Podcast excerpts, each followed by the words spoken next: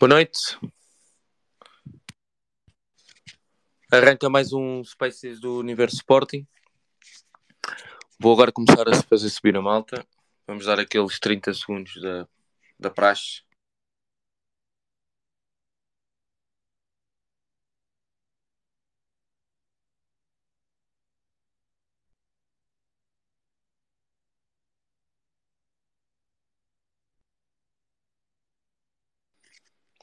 Boa noite, Nuno.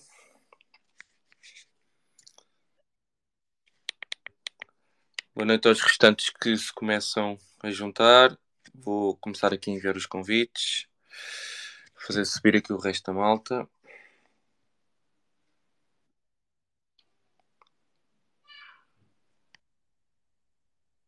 Conseguem ouvir?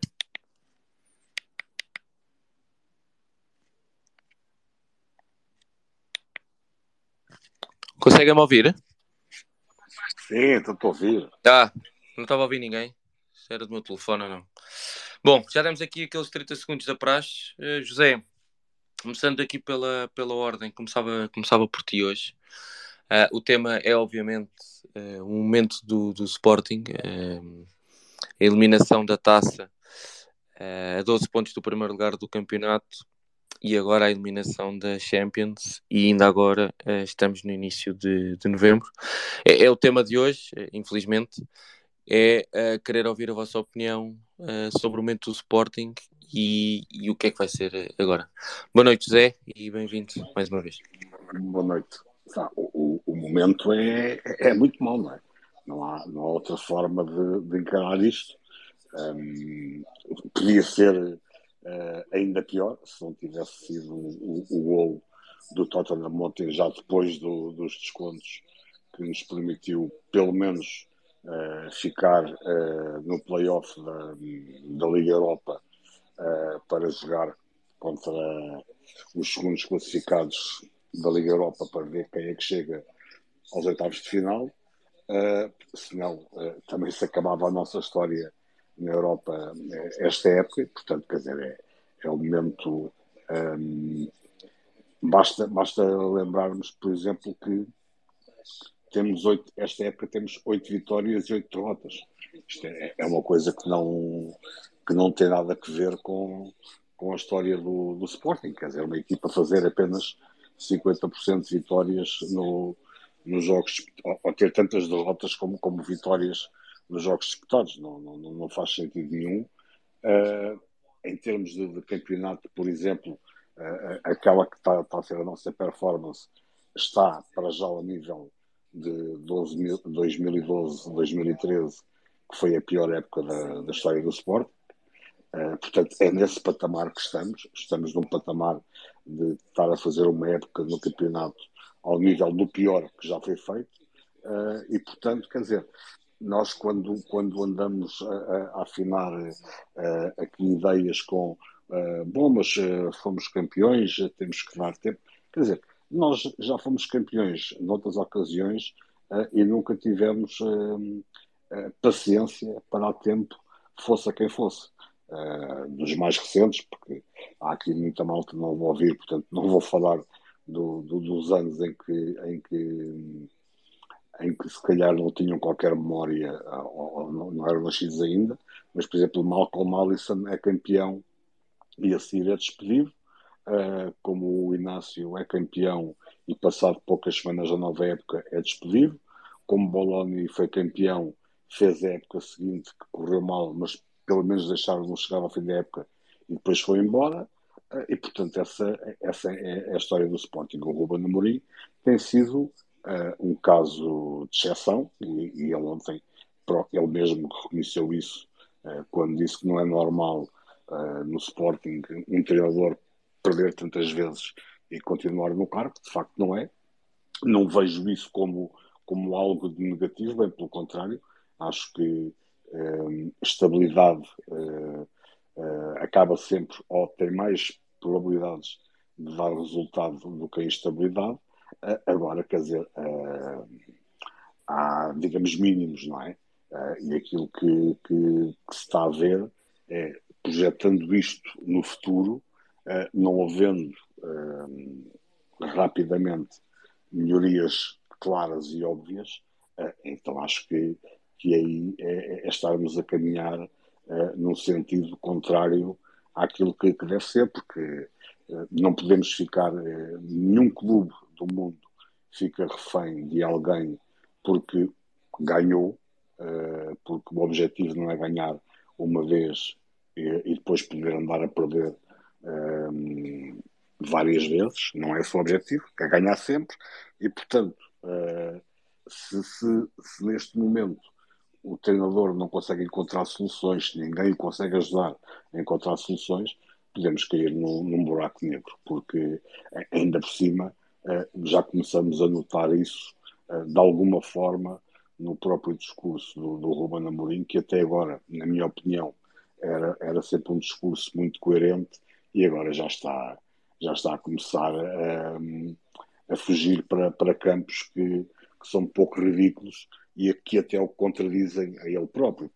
Ele ontem dizia, entre outras coisas, que uh, ao contrário do que se verificava quando chegou, hoje o Sporting tem uma estrutura que funciona, hoje o Sporting tem uma boa condição financeira, hoje o Sporting tem valores futebolísticos. E eu digo, bom, a estrutura que ele tem lá hoje é exatamente a mesma que tinha no dia em que chegou. Portanto, não aconteceu uh, uma estrutura depois de ele chegar, já lá estava. A condição financeira foi ele que o disse, não fui eu, que o Sporting vendeu o seu principal ativo, o Mateus Nunes, para pagar contas do dia a dia. E, portanto, um clube que, que vende, uh, já com a época de correr, o seu melhor ativo para pagar uh, contas correntes, contas do dia a dia, uh, é um clube que não pode estar de boa saúde financeira. Portanto, é uma contradição brutal. Em relação a, a valores, bom, entre outros, quando ele chegou, havia Coates, Acunha ou Vendel, por exemplo. E se ele considera valores, estes jogadores uh, que, que, agora estão no Sporting e que valem oito derrotas em, em 18 jogos, não sei bem que, que valores uh, a que ele está, está a falar.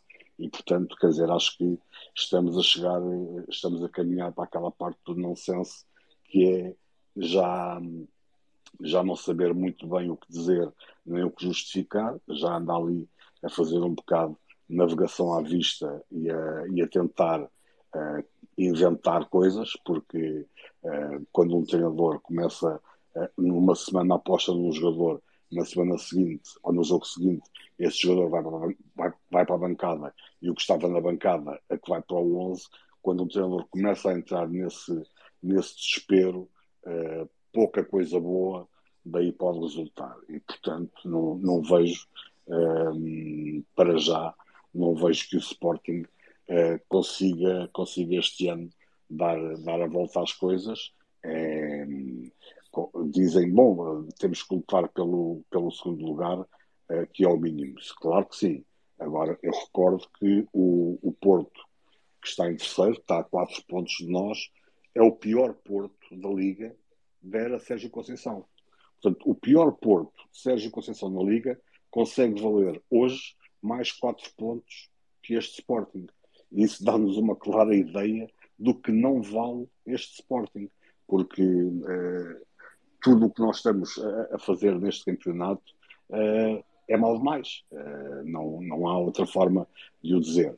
E, e ontem, o, o, jogo de ontem foi, digamos, o espelho de tudo o que tem sido a temporada, com uma equipa completamente perdida, sem saber o que fazer, um treinador também muito perdido naquilo que, que deveriam ser as respostas ao que o jogo pedia e que ele não conseguiu dar essas respostas. Pá, e depois, quando ele vem, vem, vem dizer coisas como, uh, por exemplo, estamos, ou quem estiver agora a, a ver o Benfica, vê que não, não, não houve rotação nenhuma na equipa do Benfica, que o Benfica joga com uma intensidade brutal, está a ganhar 4 a 1, uh, e, e, e, portanto, quer dizer, quando ele diz, bom, mas o, o treinador deles é melhor, ou o preparador físico deles é melhor, só digo, uh, não, não, não quero ir por aí. Eu quero é que o meu treinador seja melhor. Uh, e, e parece-me que, que, que, ele, aqui é o entrava ele próprio para não ser melhor, porque ele e a equipa técnica e a, e a equipa responsável pelo, pelo lado físico, porque eu não entendo, os jogadores do Benfica têm mais jogos e mais minutos nas pernas do que qualquer jogador do Sporting, uh, e, e, é o dia e a noite vermos uma equipa jogar. Já não estou a falar da qualidade individual, estou a falar apenas no compromisso físico, no compromisso perante o jogo. É, é a noite e o dia, quer dizer, é uma coisa que não se explica e, portanto, quando me dizem que o objetivo a atingir o mínimo é o segundo lugar, eu nem estou preocupado com os seis pontos do Braga, dou isso barato porque o Braga uh, perde pontos com alguma facilidade. Agora, este pior Porto consegue estar quatro pontos à frente do Sporting, uh, começo a achar que, que mesmo o segundo lugar pode ser quase utópico para nós e, portanto, quer dizer, é, é tínhamos aquela coisa nos anos 90 de falar de Natal, agora não falamos de Natal, agora já falamos do São Martinho, não é? Porque chegamos ao São Martinho e não estamos a lutar por nada. E, portanto, porque não, não, não me venham com a história da Passa da Liga, isso para mim é bolos. Quer dizer, a Passa da Carica é, é um entretenimento da, da Liga para, para nós termos aqui um, um, uns joguinhos da treta que não serve de nada, ok? É um troféu, uh, vamos ver se, se o ganhamos, dá para, para festejar alguma coisa, mas não tem importância absolutamente nenhuma naquilo que é, que é a história do Sporting. E, portanto, uh, digamos que estou neste momento uh, muito pessimista em relação àquilo que, que vai ser o resto da época. José, muito obrigado pela tua presença uma vez mais aqui no Universo Sporting. Deixa-me continuar aqui a ordem. Uh, e se não me engano, Joaquim, boa noite. Um, estás aí? Boa noite. Olá, Joaquim, boa noite. Uh, é a tua vez, por favor, obrigado. Ok. Uh, antes de mais, uh, boa noite a todos e queria partir aqui da seguinte premissa que é, uh, nós ao não termos a informação toda e ao não sabermos tudo aquilo que se passa dentro do Sporting, corremos o risco de, ao não comentarmos com cuidado, estarmos a gerar algum ruído e, e, confusão numa situação que já por si é delicada. Em todo o caso, para mim, vejo, vejo o problema de forma simples e que consiste aqui em três pontos desde logo uh, Amorim abusou aqui no uso e no, no desgaste de alguns jogadores com déficits uh, abusou também aqui um pouco sempre do mesmo sistema, o mesmo modelo tático, não apresentando nunca nenhuma alternativa.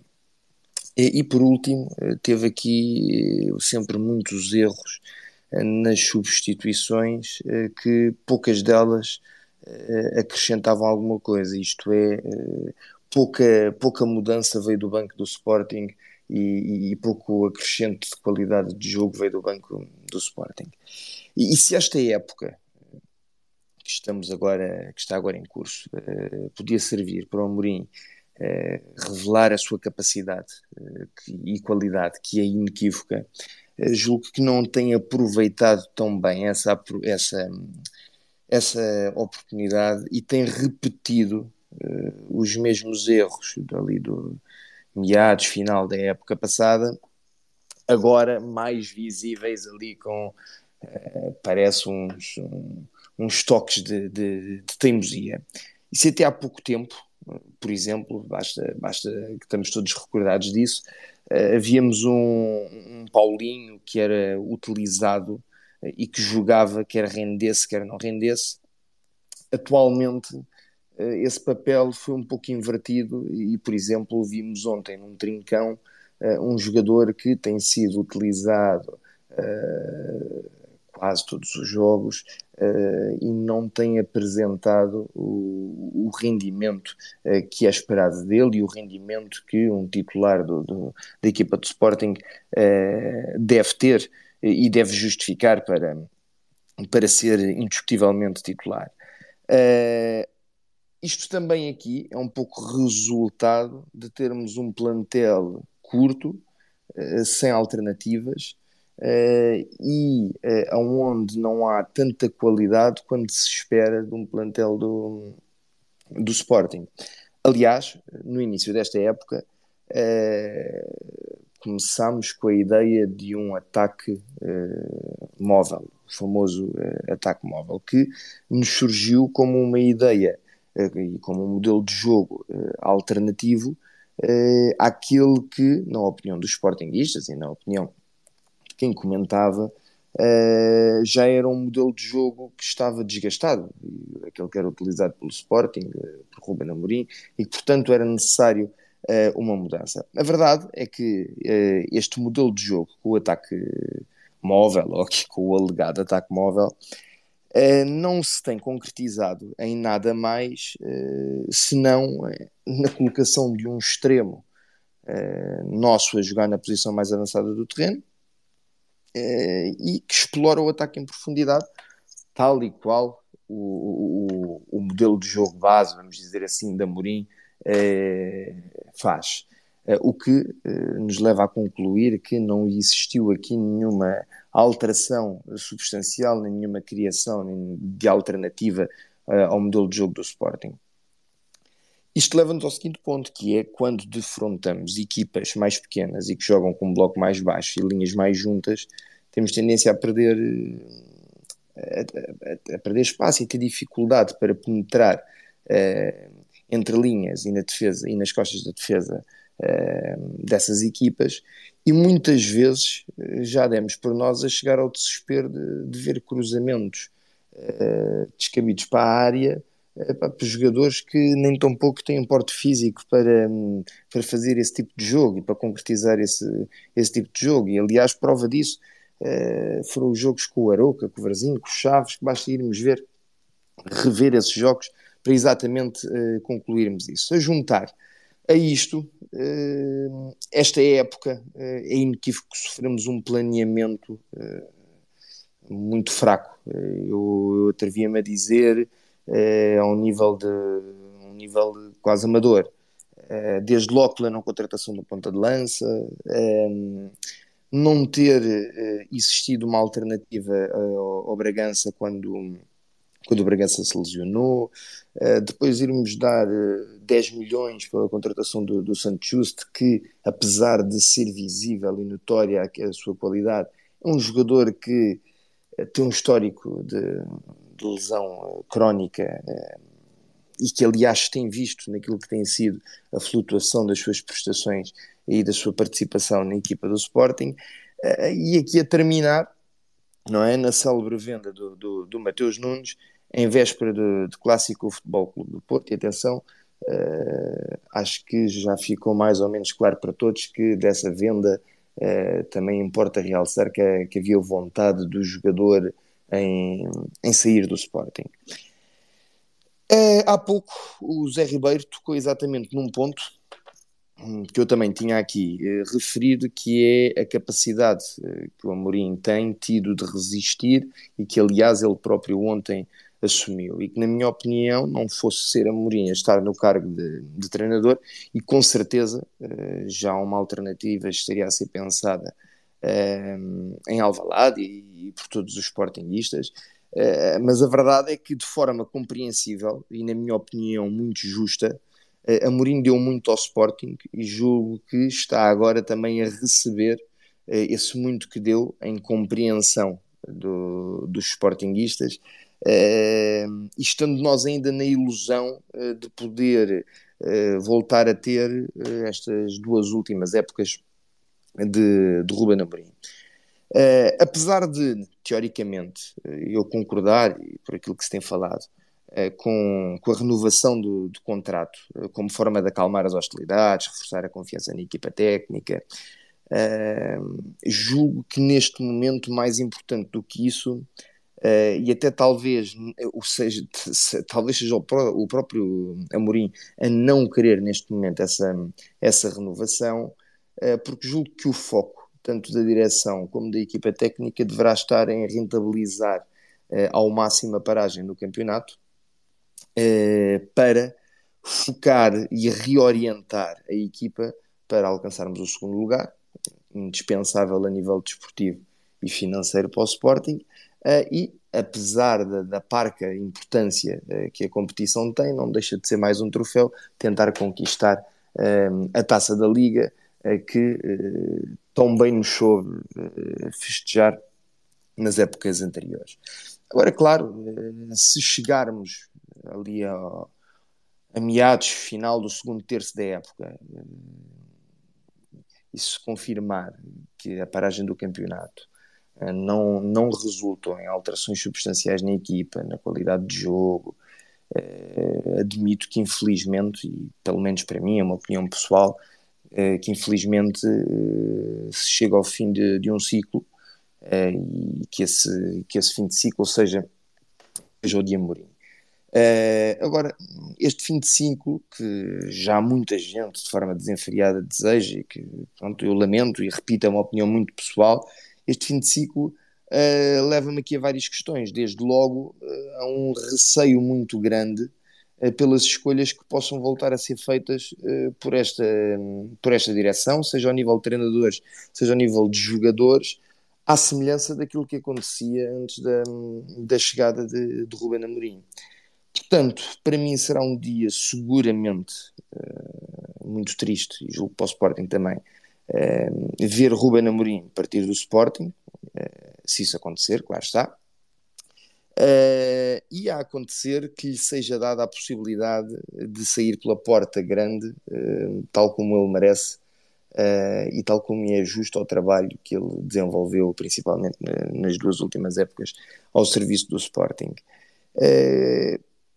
contudo, epá, por mais que eu, pessoalmente, e muitos mais sportinguistas tenham um, um grande apreço e uma grande estima pelo Amorim, também é certo que o Sporting será sempre maior e estará sempre acima de qualquer um de nós, de qualquer treinador, de qualquer presidente, e o que hum, obriga que, que quem dirige o Sporting encontre as melhores soluções uh, para o clube, uh, e se as melhores soluções, a melhor solução não passar por Amorim, uh, que assim seja. Até lá, o meu, o meu compromisso não, não é de todo, nem, nem será com o presidente A ou B ou com o treinador A ou B, mas sim com o Sporting Clube Portugal, que mesmo a perder, julgo que merece e precisa uh, de todo o nosso apoio uh, na bancada uh, para tudo para, para darmos o, o, nosso maior contributo para estarmos sempre mais próximos da vitória, pois é este amor que, que nos faz fazer quilómetros à chuva e ao sol e, e recordar uma frase que muitas vezes é dita de forma quase gratuita, mas que é verdade, que é o Sporting somos nós, portanto, se somos nós, somos nas vitórias e somos nas derrotas. Não, não virar as costas ao clube uh, nos momentos mais difíceis, porque é agora que o clube precisa de nós. Uma boa noite a todos. Joaquim, muito, muito obrigado, obrigado pela, pela, tua participação. Uh, passava já aqui a palavra e continuando sempre na ordem uh, ao Nuno, Nuno de Souza. Nuno, boa noite. Olá. A tua opinião sobre o momento do Sporting e o, e o, e o que é que será o agora mais imediato do, do Sporting. Boa noite. Olá, boa noite. Boa noite a todos. Saudações leoninas. Uh, primeiro deixa-me aqui fazer um desabafo em termos pessoais. Dizer que toda esta situação, uh, e desde ontem principalmente, me está a deixar quase nauseado. Uh, e, e, e, não tem tanto a ver com o que. claro que é sempre importante nós ganharmos, uh, mas nós sabemos que não podemos ganhar sempre, tá, sei isso perfeitamente, fui desportista, sei reconhecer quando os outros estão melhores, mas é, é toda esta situação uh, e, que se, e, que se, está uh, a agravar e uh, eu ainda não percebi se o Ruben Amorim está em modo uh, autossabotagem, sinceramente, não sei se está a gozar connosco, se está a pedir para ser despedido. Epá, as últimas, as últimas, as últimas conferências de imprensa misturadas com as decisões que nós vemos no campo, epá, são de bradar aos céus. Não há, não há outra forma de dizer. Um, e toda a gente sabe que eu aliás, desde o início, mesmo na, na pré-época, um, e quer aqui, quer no Space Sporting do, do Nuno Mourão, eu disse desde logo que achava que a pré-época estava a correr muito mal, que estava, que não, não via, mais do que os resultados, que não eram grande coisa na pré-época, não via qualquer tipo de evolução, uh, não só da equipa em campo, como também do próprio, do próprio treinador mas uh, uh, chegamos aqui a um ponto em que nós estamos a. Eu nem dei grande importância quando ele disse aquilo do. Nem, nem que percamos 10 vezes, mas de facto o, o, o karma é lixado e nós estamos a caminho de perder 10 vezes. Um, e se calhar mais cedo do que até nós possamos pensar. E, e, e de facto uh, isto está, uh, está um bocado descontrolado. Uh, quase que dá vontade de dizer: é pá, por favor, tirem o microfone do, do Ruben Amorim. Eu, pela primeira vez, aqui, acho que foi na, acho que foi na conferência de imprensa a seguir ao jogo de Aroca, que o assessor, de, que eu nem sabia que Sporting tinha um assessor lá ao lado, disse, última pergunta, e depois o Ruben Amorim até se virou para o lado, o José Ribeiro costuma estar atento a essas coisas, até disse, não, não, deixa continuar. E eu disse, epá, ele está em modo uh, de autossabotagem, só pode, porque pela primeira vez eu ouvi um assessor do Sporting a dizer vamos acabar com isto, uh, e que foi uma coisa que eu tinha dito aqui, que, que se notava que claramente o Ruben Amorim, também digo isto já não é de hoje, portanto já, já digo isto há muitos meses, há muito tempo, que, que, que devia haver toda uma estrutura de apoio que não há. Uh, mas desta vez alguém tentou cortar a palavra uh, para, para, acabar com uma série de disparates, porque aquilo alguém tem que pôr cobro a, a estes disparates que estão a ser ditos. Uh, e, e, ele continuou, e continuou. E, e, e, estamos quase. Eu, pelo menos, já cheguei ao, ao momento, e confesso isto, que, tal e qual como a certa altura fiz com o JJ, que foi, ah, acho que o melhor é deixar de ouvir, uh, porque isto só me faz mal, a mim, enquanto sportinguista, uh, põe-me, põe-me, mexe mesmo comigo, eu estou mesmo incomodado uh, com, com esta situação. Um, e, e, e, ontem continuamos, quer dizer, o José Ribeiro já, já disse, quer dizer, uh, andou, andou a dizer, a dar o dito por não dito, um, mas desta vez, eh, eu, esta interpretação é minha, não, é muito própria. Uh, quando ele diz que quando eu cá cheguei não havia nada disto, ele um, basicamente, e, e, quando respondeu à pergunta se, se, alguém do Sporting, da estrutura, devia dar a cara, e ele diz que não, porque aquilo é desportivo, quer dizer, se o diretor desportivo, o Goviana, não dá a cara por um assunto desportivo, ele vai dar a, a cara por que assuntos? O que é que é o Sporting se não um clube desportivo? Se o presidente não dá a cara por isto, há de dar porquê? Então o Sporting não é um clube desportivo? O Sporting não é propriamente um, uma empresa de, de, de, que faz computadores uh, ou que constrói uh, uma construtora, uh, embora tivesse sido o sonho, o sonho de, de alguns dirigentes no passado, mas não é, é um clube desportivo. mas aquilo tudo pareceu-me como que a dizer, não, eu, ninguém deve dar a cara porque, tal e qual como no, eu fui responsável pelas coisas boas, uma vez que até eu chegar e como José Ribeiro aqui disse, a estrutura é exatamente a mesma.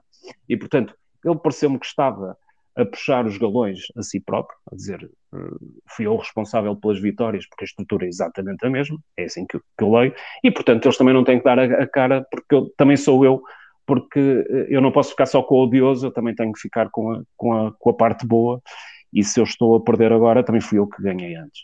E portanto isto...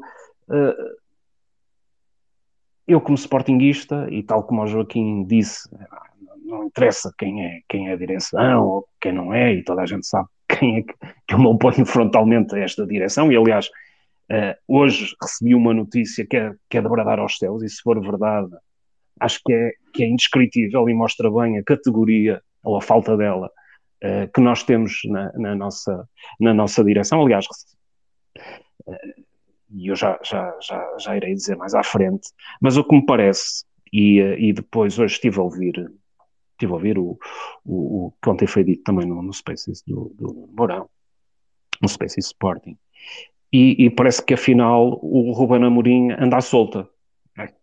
Uh, uh, o curioso, uh, o que faz tudo o que quer, e pelos vistos não há responsabilidade nenhuma desta direção. Ora, foi uma das coisas que eu ouvi ontem e quase que me deu vontade de rir, porque hum, se, ele, se ele o faz, a responsabilidade é sempre da direção, tal e qual como numa empresa, uh, se qualquer uh, empregado dessa empresa faz o que lhe apetece, o, o, superior é sempre o responsável, ali também, também é, ou seja, nem que seja por omissão, nem que seja por laissez-faire, laissez-passer,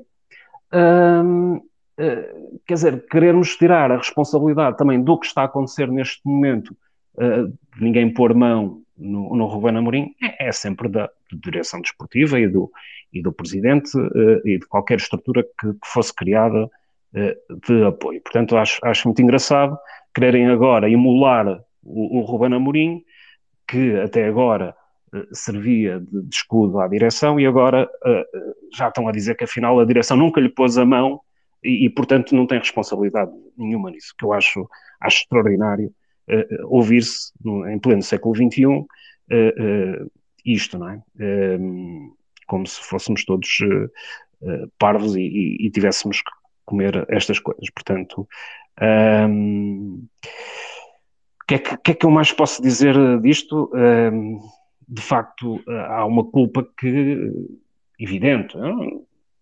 retiro culpa, uma responsabilidade evidente que tem a ver com a gestão do, do plantel, naquilo que é uh, a tática, as escolhas, e portanto é, é muito difícil, enquanto adeptos, uh, percebermos uh, as opções. Os jogadores que eram opção e deixam de o ser porque sim, uns que estavam esquecidos a serem chamados de repente e coitados, parece que, que, que são, são lançados nas situações mais estranhas e, portanto, as, as, as pernas uh, parece que pesam, não é? E, e, e, uns que são chamados e depois já estão na bancada uh, sem, sem aparente sem aparente razoabilidade, vá lá. Uh, e, portanto, estamos aqui a fazer revoluções no, no plantel, a ver se corre bem, mas, de facto, estamos no, numa fase do, do corre mal e parece-me que há uma desorientação total e, e, portanto, isto não, não augura nada de bom. e o que devia de haver era uma era, era parar parar de, de, com estas experimentações todas, uh, fazer pré-épocas com, com a andar, uh, com a competição a andar, dá sempre mau resultado. Uh, as pré-épocas são importantes para se treinarem os planos B, C, D, até Z, aquilo que os treinadores quiserem. mas aqui lançar jogadores assim de repente acho que revela aqui um, um, um completo um completo uh, perder os papéis, perder o norte, uh, como queiram chamar. E, depois aquilo que me parece é que o Sporting, de facto, está transformado um pouco num, num clube de amigos. portanto, o diretor desportivo é amigo do do Ruben Amorim e, portanto, não, não tem mão nele.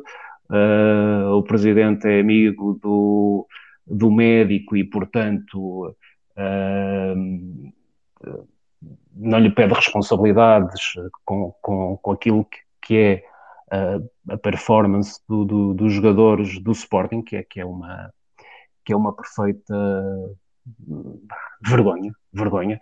Eu, eu aqui há uns meses Uh, conversei, jantei com um dos, uh, dos antigos jogadores da seleção portuguesa, de, de, de, que foi campeão do mundo de, júniores e que teve uma, uma carreira internacional.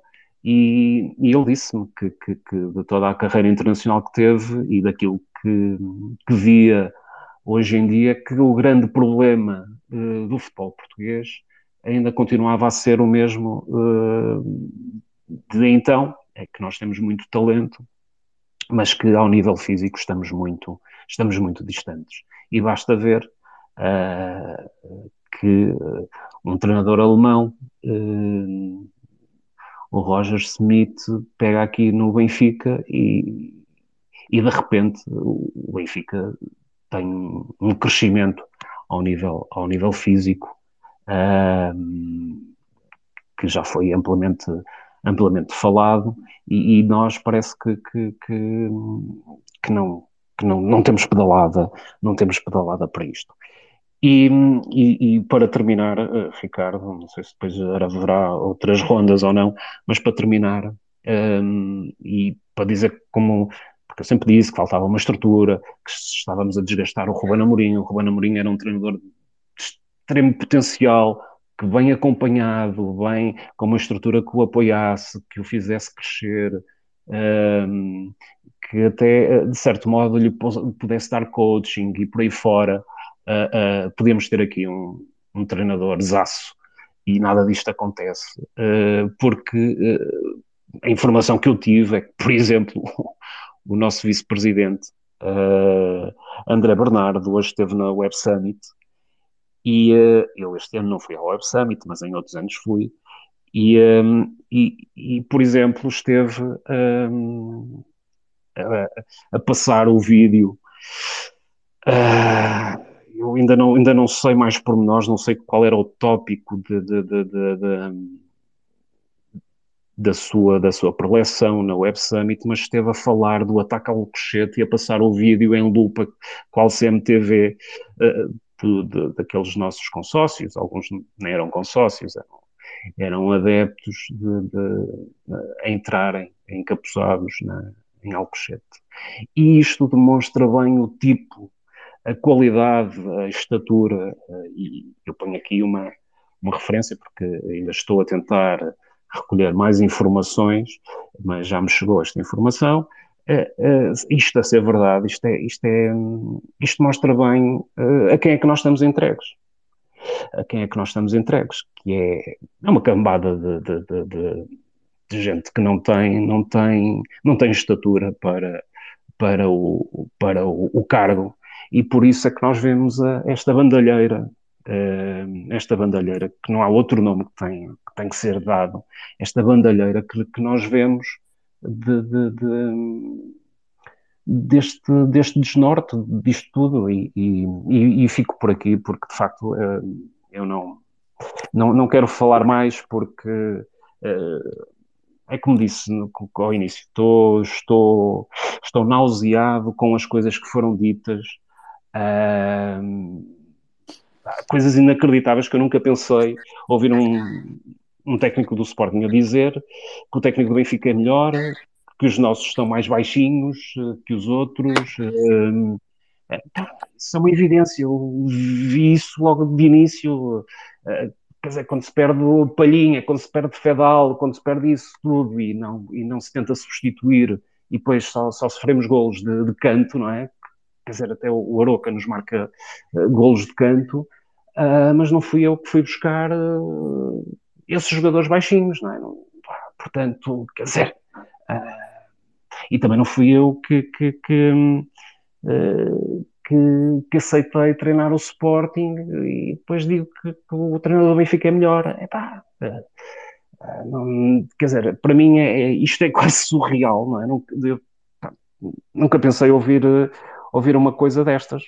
Por isso é que eu digo, não, não percebo se ele está em modo de autossabotagem, se está a gozar connosco, se está a pedir para ser uh, despedido, uh, mas que isto está a, ser, está a ser muito difícil de engolir algumas destas coisas, está.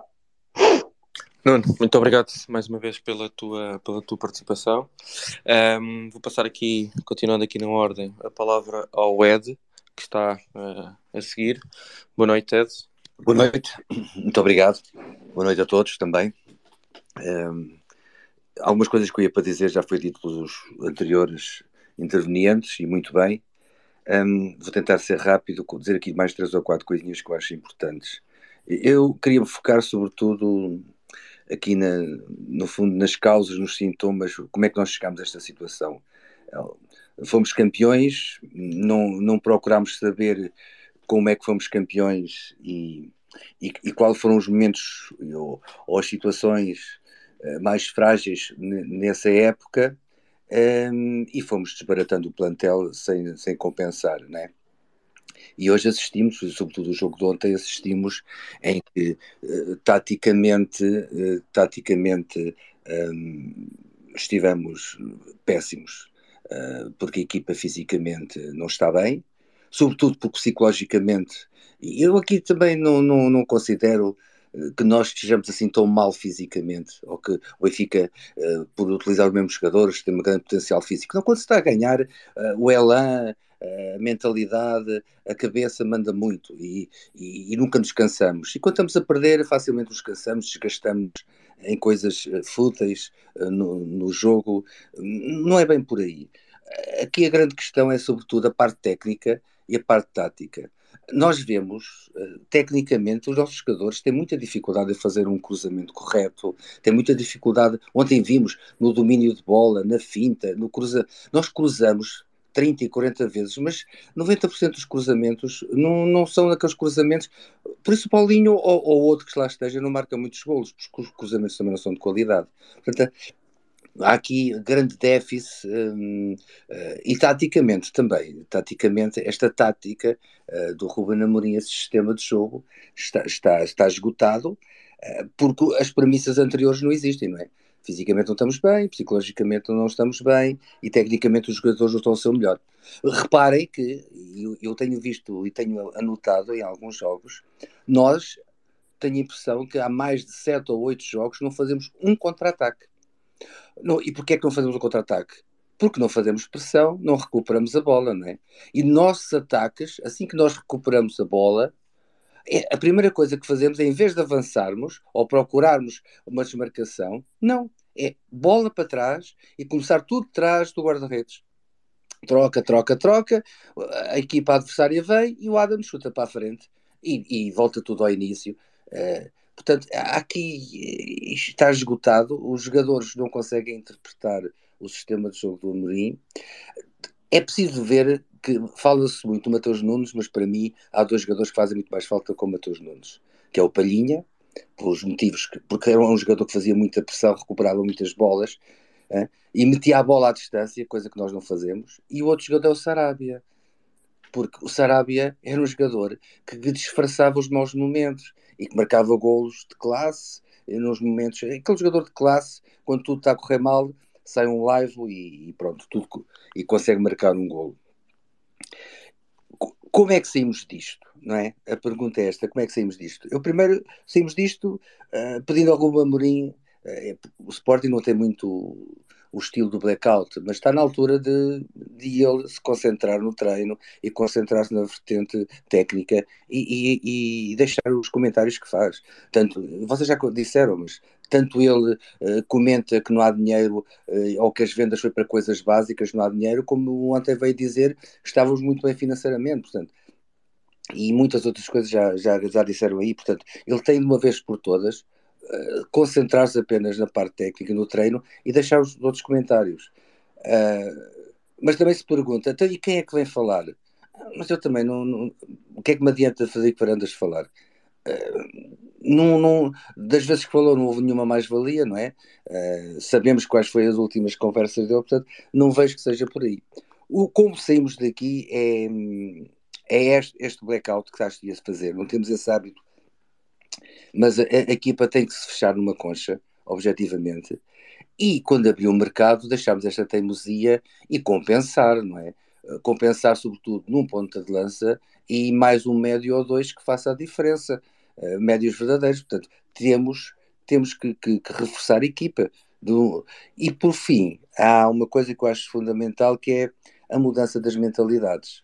Ontem no jogo causa-me muita impressão um, isto do, do topo sul estar despido. Porque tem, muita, tem muito impacto também no resultado esportivo.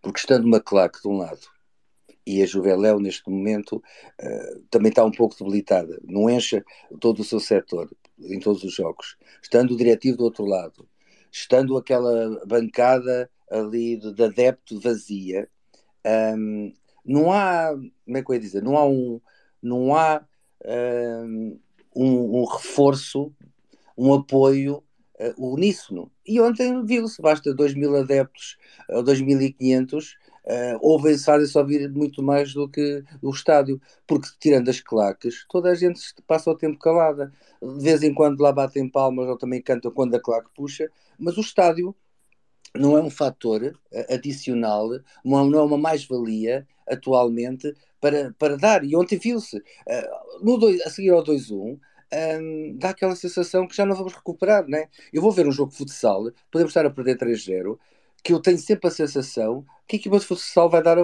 a volta. Ali não acontece o futebol.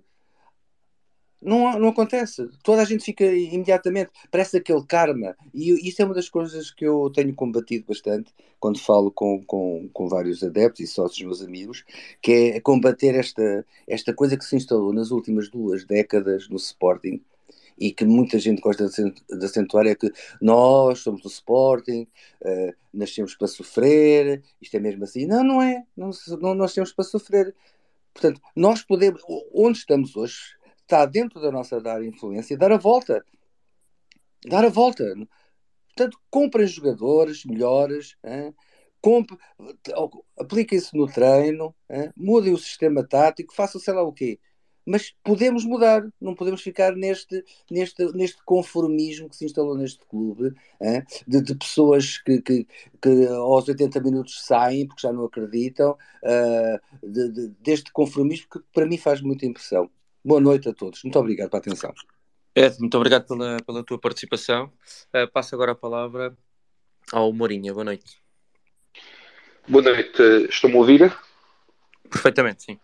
Ok, pronto. Então eu um, vou fazer a minha análise daquilo que é o momento do Sporting, vou fazer uma análise a nível da, da equipa e também uma análise fora da equipa e concordando também com muito aquilo do, do que já disse aqui hoje. Em primeiro lugar, um, quero dizer, vou fazer uma análise da equipa e esta análise que eu faço é que uh, pelo, pelo, por aquilo que têm sido os comentários do treinador e, e também muitos jogadores, um, ninguém acredita que, que, o Sporting consiga dar a volta a esta situação. Uh, nós temos um, um, treinador que anda, pelo menos desde o início, desde o final de setembro, a dizer que temos que fazer melhor. Ora, temos que fazer melhor não, não, não vai resultar em nada se realmente não houver treino, se não houver alterações, porque uh, dizer que temos que fazer melhor e fazer exatamente a mesma coisa uh, o resultado muito provavelmente vai ser o mesmo e é isso que, que tem acontecido.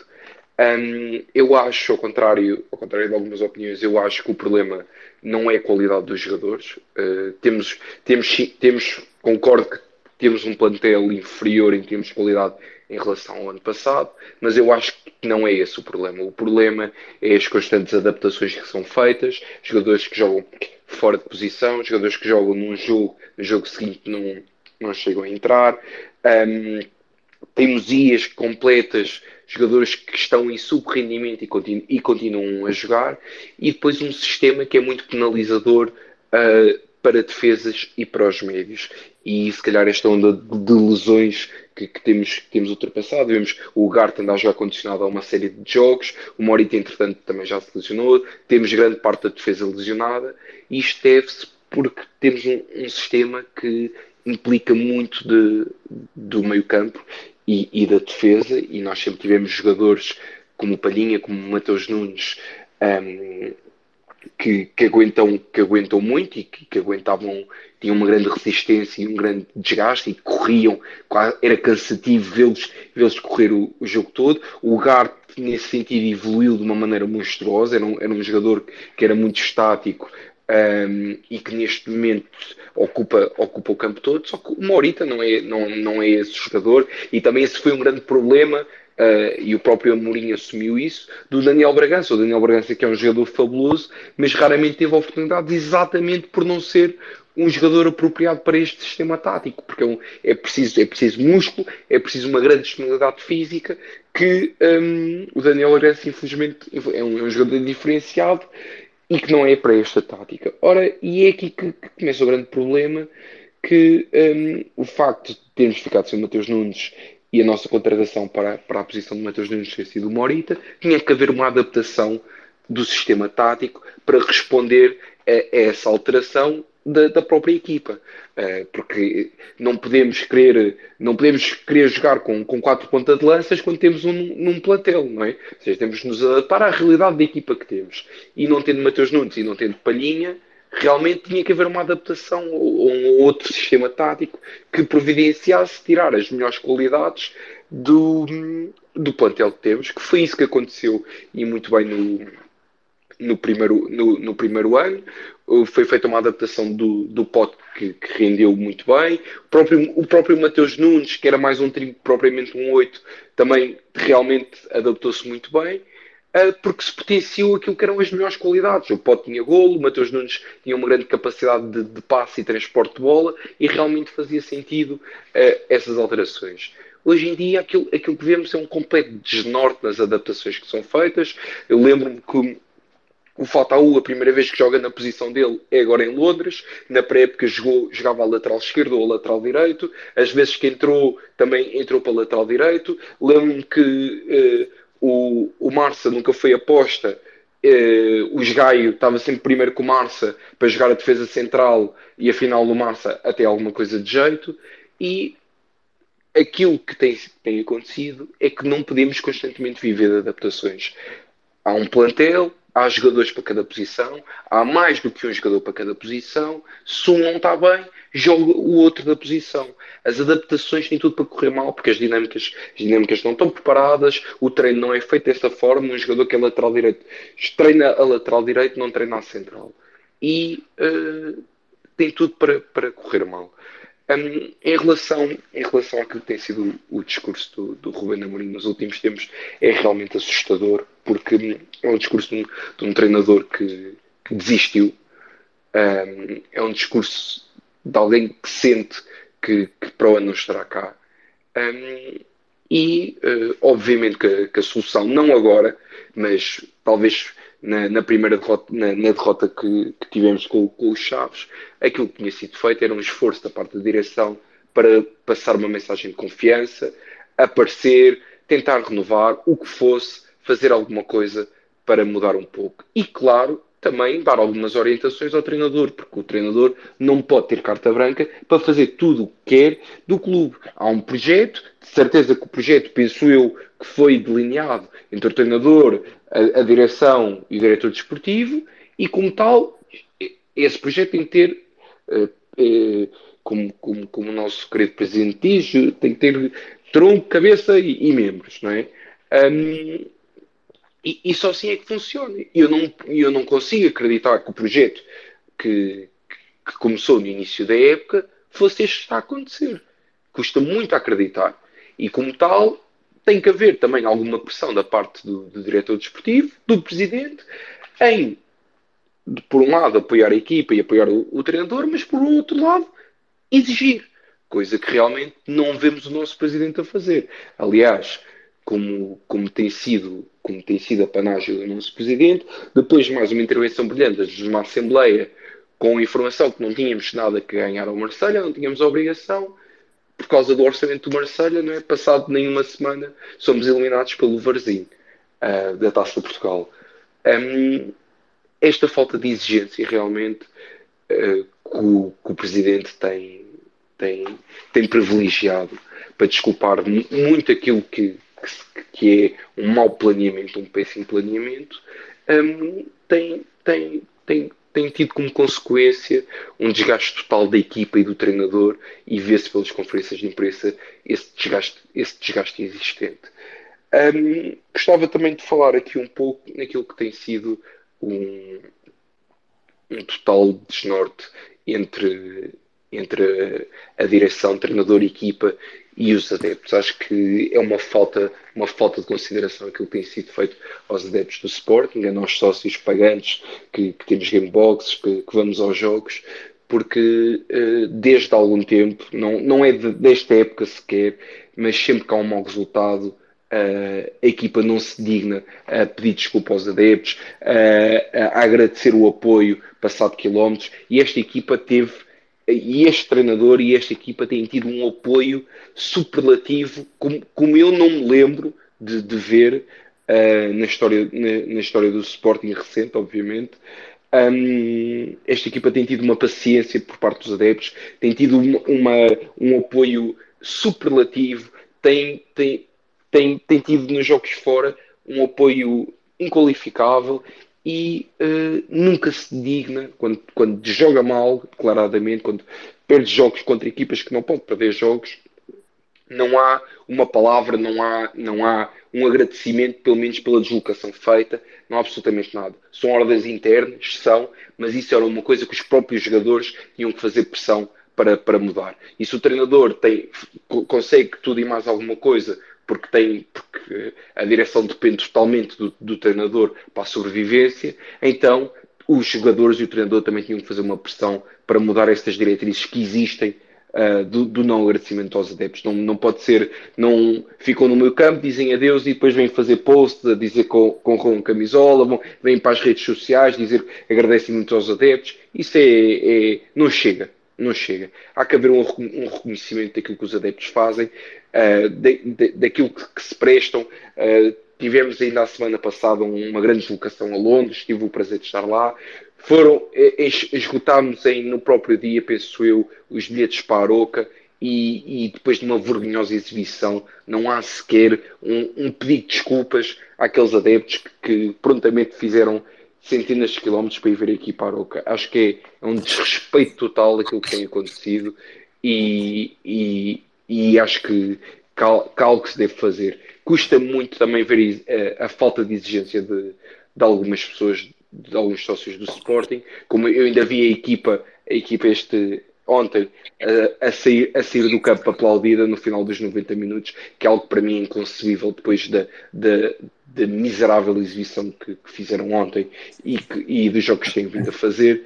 Um, e por isso eu acho que prejudica, tal como ainda agora o anterior interveniente falou, é prejudica esta falta de ligação, esta falta de comunhão que existe entre equipa, treinador e adeptos, porque realmente o apoio podia ser um bocado mais diferente. O facto do presidente estar constantemente a minar a, a, minar o apoio dos adeptos, tiraram, tiraram os tambores, as bandeiras, os megafones, tiraram tudo, tudo e mais alguma coisa. Claro que por causa também das leis, mas e por causa do regulamento da liga, mas o Sporting, o, pela voz do seu presidente, sempre foi a favor dessas alterações na lei. Aliás, foi, foi, foi um um, o presidente foi um, um dos primeiros na linha da frente por estas alterações, por isso também é um dos grandes culpados pelo ambiente péssimo que, que existe em Alvalade desde há uns meses. Fomos campeões e as assistências, mesmo no ano a seguir a sermos campeões, eram absolutamente horríveis.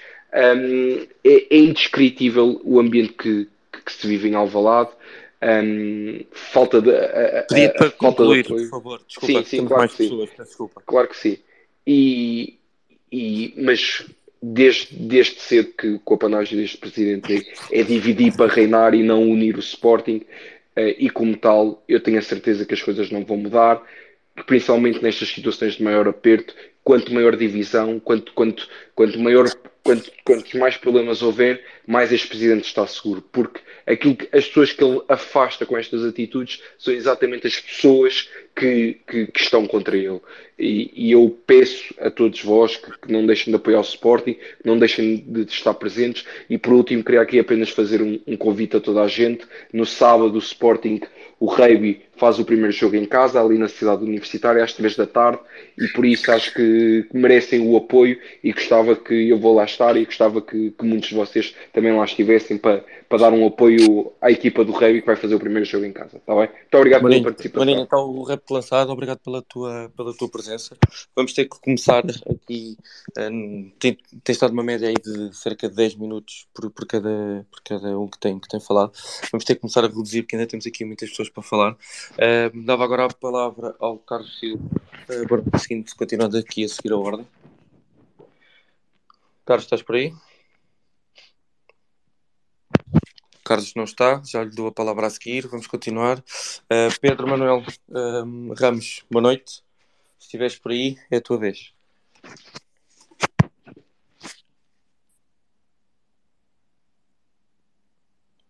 Está lá, boa noite. Olá, Pedro, boa noite. Boa Avança, noite a todos. Ora, ouvindo todos aqueles que já falaram, eu, eu vou ser muito curto hoje, não me vou alongar muito, até porque depois posso dizer alguma coisa que possa ser mal interpretado. Mas eh, começando aqui pelas palavras deste último orador, questões técnicas, questões táticas, e de outros já falaram nessas questões. Sempre a organização desportiva de um clube, eh, na minha, na minha modesta opinião, parte primeiramente pela sua filosofia enquanto clube e pelo seu conceito dessa filosofia. E depois, então, sim, será instalado um, um, um projeto desportivo, ou será implementado um projeto desportivo, é mais bem dito assim, eh, onde essencialmente tem que estar caracterizada a cultura de vitória, a cultura de conquista e, em cima de tudo, a tal cultura de exigência. Mas para haver estas três premissas, tem que haver qualidade humana. Os recursos humanos têm que ser, e a gestão dos recursos humanos têm que ser geridos de forma a que não haja quebras eh, emocionais, não haja quebras físicas, uh, em que o gesto técnico, enquanto a bola rola, tem que ser executado na perfeição. E o termo não há outro, é a perfeição mesmo. Porque se é para dar com, com o plantar, dá com o plantar, uh, se é para dar com a coxa, dá com a coxa, uh, não vai dar com a anca, etc, etc. Pronto. Os posicionamentos dentro do campo, uh, em relação à linha da bola, como a bola rola, se a bola vem, vem de trivela, vem de meia folha, se vem em espiral, se vem direta, se vem intensa, etc. Mas eh, dentro disto tudo, uh, há aqui uma questão que eu me espanta ouvir hoje aqui algumas pessoas uh, dizerem aquilo que eu andei a dizer há dois anos e a escrever. E só agora demoraram dois anos para chegar a estas brilhantíssimas conclusões que se têm aqui apresentado hoje esta equipa do Sporting, com este treinador, com este presidente, com esta direção, com os vogais, com os mais não sei quantos mais, é uma falácia. É uma autêntica falácia. Porque nós, houve aí alguém que falou, e já que há tempos se aflorou isso, de que se devia ter pensado ou se devia ter estudado o porquê de se ter ganho um título eu já o escrevi, já disse claramente e volto, vou, voltar a repetir. Houve razões estruturais e conjunturais que nos foram extremamente benéficas. Extremamente. E, e que o Sporting, pronto, não sendo diretamente culpado dessas, dessas conjunturas, acabou por beneficiar diretamente delas, eh, tirar proveito delas. E depois, que é o que está a acontecer agora ao Benfica. Pronto, ganha-se um jogo, ganha-se dois, ganha-se dez, não sei quantos, e vai-se para aí fora e ganha-se aquele elan. Mas a questão que grave é que eu estou à vontade para falar disto, porque eu vou dizer aqui, se calhar muitos não sabem, eh, eu sou, eu sou licenciado em Educação Física, eh, tenho um mestrado em alto rendimento esportivo, eh, tenho uma série de valências no desporto, ando nisto há 60 anos, no mínimo. E eu nunca vi nenhum treinador, e já passei em vários clubes de, desta e daquela dimensão, com estas e aquelas estruturas, algumas nem balneários tinham, mas que há uma coisa, há um princípio que sobrevém sempre a isto, que é o gosto, o amor que se faz, o amor que se, que se incute, digamos assim, e acima de tudo o nível de exigência que, é, que tem que ser, tem que estar sempre sobreposto a toda e qualquer instrução do treinador, a toda e qualquer instrução do diretor, do presidente, do roupeiro, do, do, do médico e tudo mais. E isso não se vê. E isso não se vê. Porquê? Porque não há cultura desportiva deste país. Há uma literacia total em termos desportivos do que é o desporto, do que é a competição. Porque o desporto é uma coisa, as atividades físicas são outras. Mas o que é a competição em si, na sua essência, na sua verdadeira essência, não há essa cultura desde o adepto, desde o treinador, desde o dirigente, não há. Então isto é uma feira de vaidades, eh, é uma feira de egos, eh, porque eu sou melhor, já ando cá mais antes, sou melhor que tu, eu sou mais alto, sou, portanto chego lá mais à bola e tudo mais. E se vocês repararem no jogo de ontem, nós tivemos 27 minutos sem fazer uma falta. É extraordinário, para quem quer ganhar um jogo, não consegue fazer 20, em 27 minutos, nós não fizemos uma falta e vejam os cantos que sofremos e vejam os cantos que nós tivemos a favor. Vejam as perdas de bola que nós tivemos. Vão ver as estatísticas. e vejam onde é que está. Se é do treinador, se é do jogador, se é do presidente, se é do sócio, eh, se é da relação sócio-adeptos eh, com, com, com a direção e com o técnico e tudo mais. E depois há aqui outra questão que também mim confunde um bocadinho, que é o discurso do senhor Amorim, que eu como pessoa nada tenho contra o senhor. Eu tenho contra, é enquanto sou sócio do clube, enquanto sócio, eu te senti mais uma vez ultrajado, senti-me ofendido com as suas declarações, considero levianas e atentatórias do bom nome do clube e dos superiores interesses da coletividade. E a gente continua com uma bonomia que tal, isto vai correr bem, eh, porque se calhar foi fruto da emoção. Não é fruto da emoção. Tudo isto é pensado. Porque o Amorim é suficientemente inteligente para perceber até onde é que pode ir e até onde tem ido. Porque lhe tem dado essa carta branca. Porque se eu fosse presidente do clube, quando ele da primeira vez falou hein, que isto, o dinheiro que se comprou, que se vendeu o Mateus Nunes, foi para pagar umas dinheirias, ou uns trocos para pagar, acho que foi assim, pronto, vocês percebem o que eu quero dizer. Eu tinha logo chamado à pedra, olha, venha cá, faz favor, venha aqui ao meu gabinete. O senhor não volta a falar neste assunto, nem uma, nem duas, nem três, nem sequer numa vírgula sobre essa matéria, porque não é essa a sua competência. Não foi para isso que eu fui contratado. Ele foi, foi para orientar, dirigir e dar as ferramentas necessárias, que é isso que ele não dá, as ferramentas necessárias para se executar em campo aquilo que se faz no treino.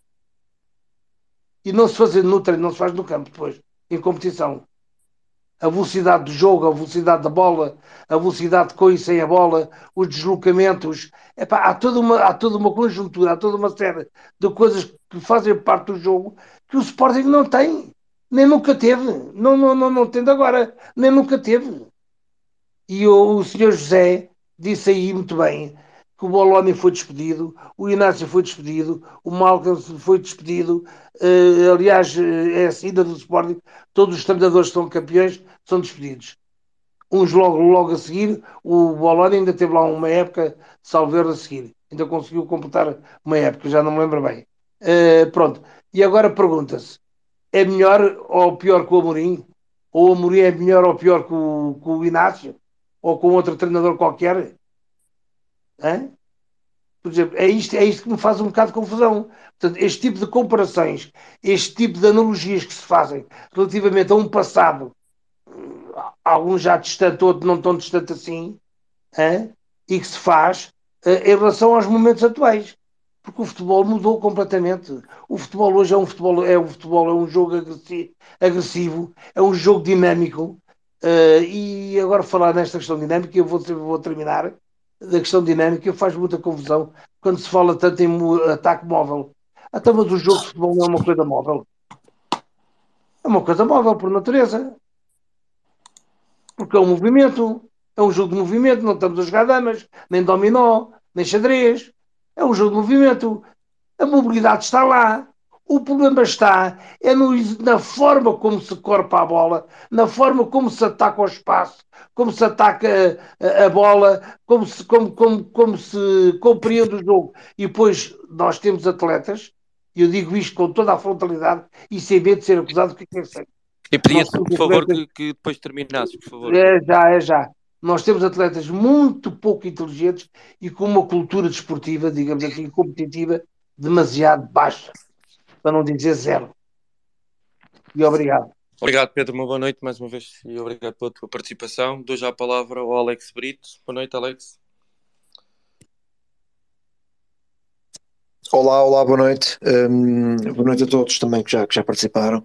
Um, só para, para, tocar aqui em alguns, em alguns assuntos, uh, falar um pouco, antes me esqueça, na questão do que o Nuno uh, pegou há pouco, na questão física em Portugal e um treinador, um treinador alemão vem muda, muda, muda tudo, não muda tudo, ele obviamente não mudou tudo e nós temos muitas coisas boas em Portugal, eu não, não acredito muito naquela, naquela velha história da escola portuguesa, não acho que haja uma escola portuguesa, sinceramente, mas da mesma maneira que não há uma escola, uma escola de nenhum país, dentro de um país dentro, dentro da, da questão educacional existem sim várias escolas, como por exemplo no caso da, da Escola da Universidade do Porto, por exemplo, é um, é um bom exemplo.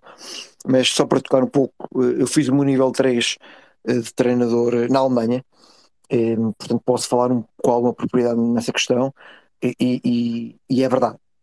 Existe uma comparação, existe uma preocupação superior em relação às questões mais do que físicas, na questão de, de, de, da questão motora, eu acho que é muito importante, essa, essa, questão é muito importante e claramente existe talvez alguma falha em Portugal. Em Portugal pensa-se muito na questão tática, que é importante e claramente nós somos dos melhores do mundo nessa área, mas existe talvez alguma, alguma falta de,